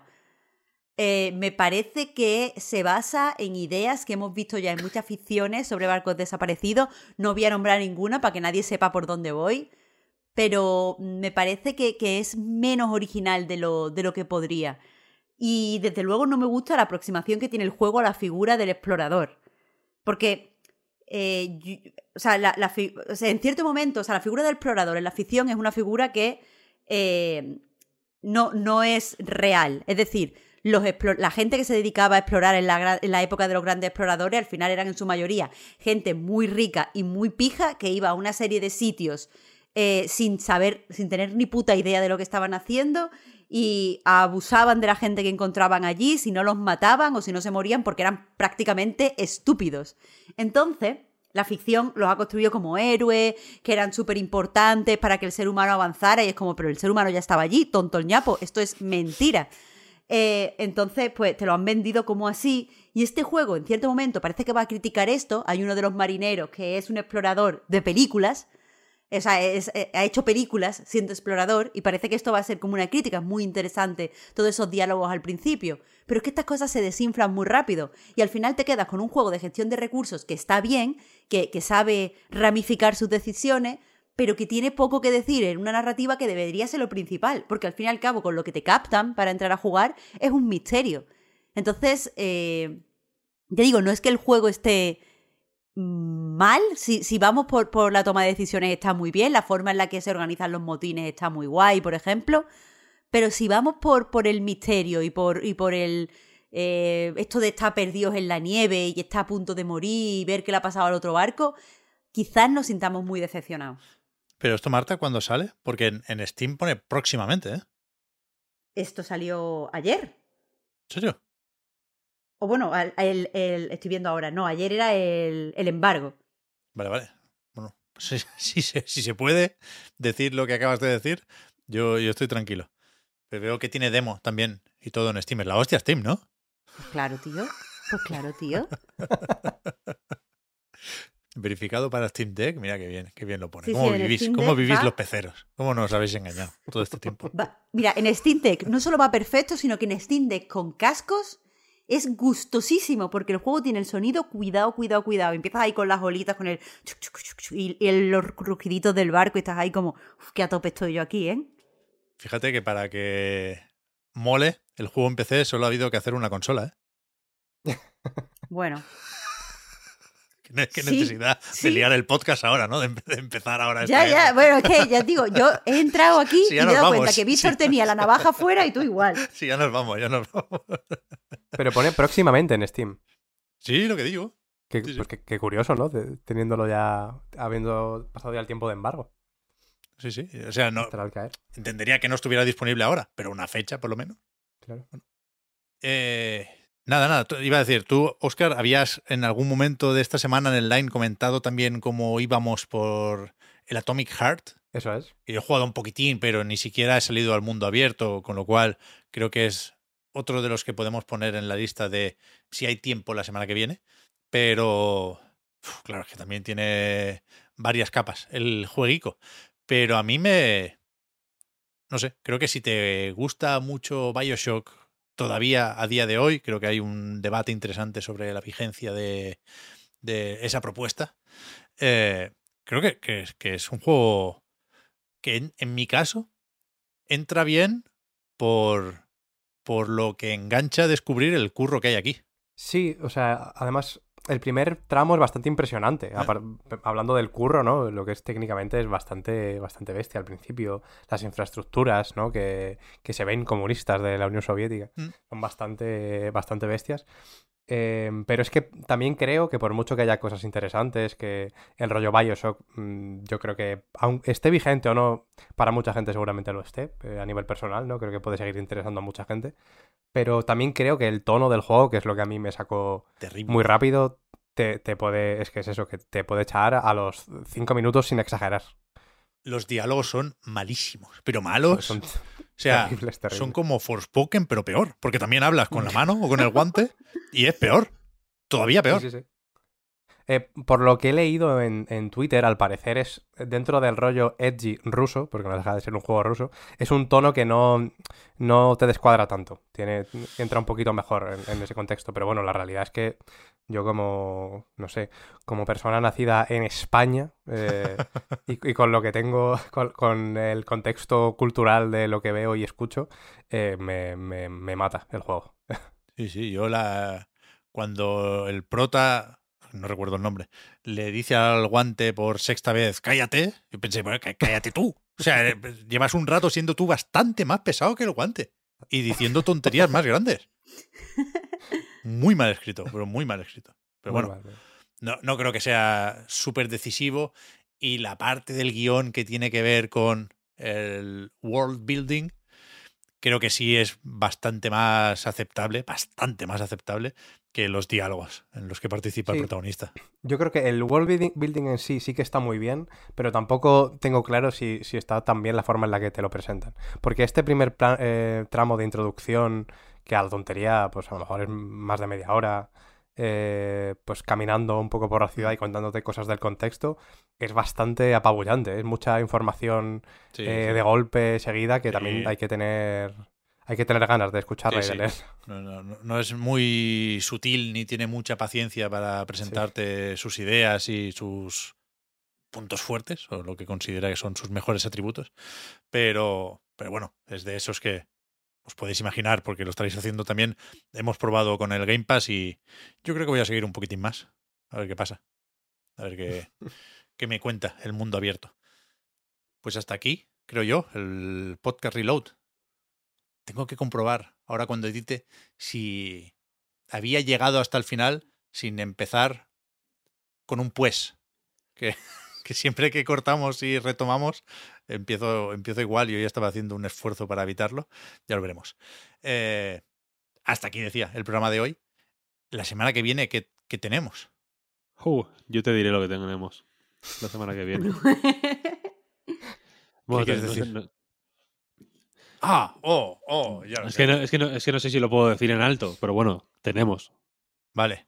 O sea, si nos fijáramos en el calendario de lanzamientos, veríamos que, por ejemplo, el viernes que viene, que es 3 del 3, toca el Wolong en el Game Pass, Oh, Por decir uno. por decir uno. Pues un ejemplo, es un ejemplo. sí. El Team Ninja, tú. Qué gente. Vaya, vaya, vaya tropa. Vaya tropa. Eh, pero bueno, hay más juegos, ¿eh? Porque está el. Hoy se nos, quedan, se nos han quedado fuera juegos. El Octopath, Es verdad. el Kerbal, Kerbal Space Program 2. ¿Ese se puede jugar ya, de alguna forma? Yo, yo ya lo estoy jugando, vaya. ¿Qué me dices? El Kirby. Uh, el Kirby, bonito. Mm. Bueno. Al- Bueno, ¿qué? No, no, nada, nada, nada. ¿Al Wild Hearts has jugado tú, Víctor? O sea, ¿Koei Tecmo Oh, va, de, va- va de la mano del Team Ninja o no necesariamente?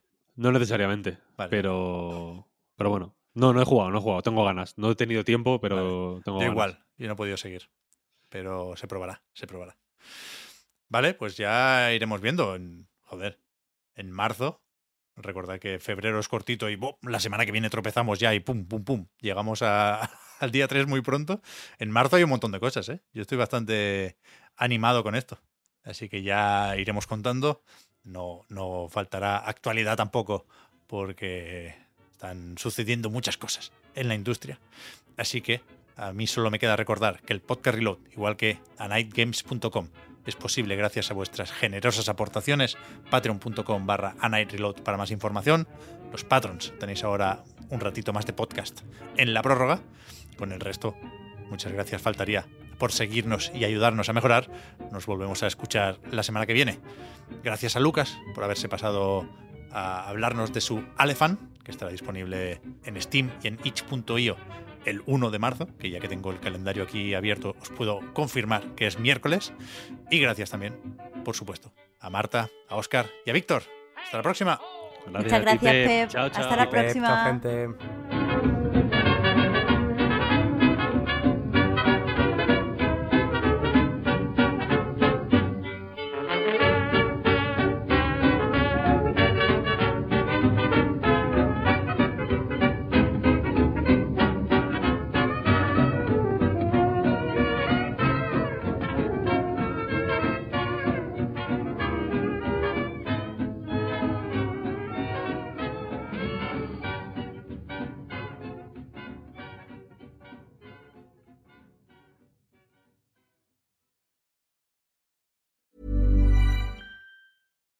Hi, I'm Daniel, founder of Pretty Litter. Cats and cat owners deserve better than any old fashioned litter. That's why I teamed up with scientists and veterinarians to create Pretty Litter. Its innovative crystal formula has superior odor control and weighs up to 80% less than clay litter. Pretty Litter even monitors health by changing colors to help detect early signs of potential illness. It's the world's smartest kitty litter.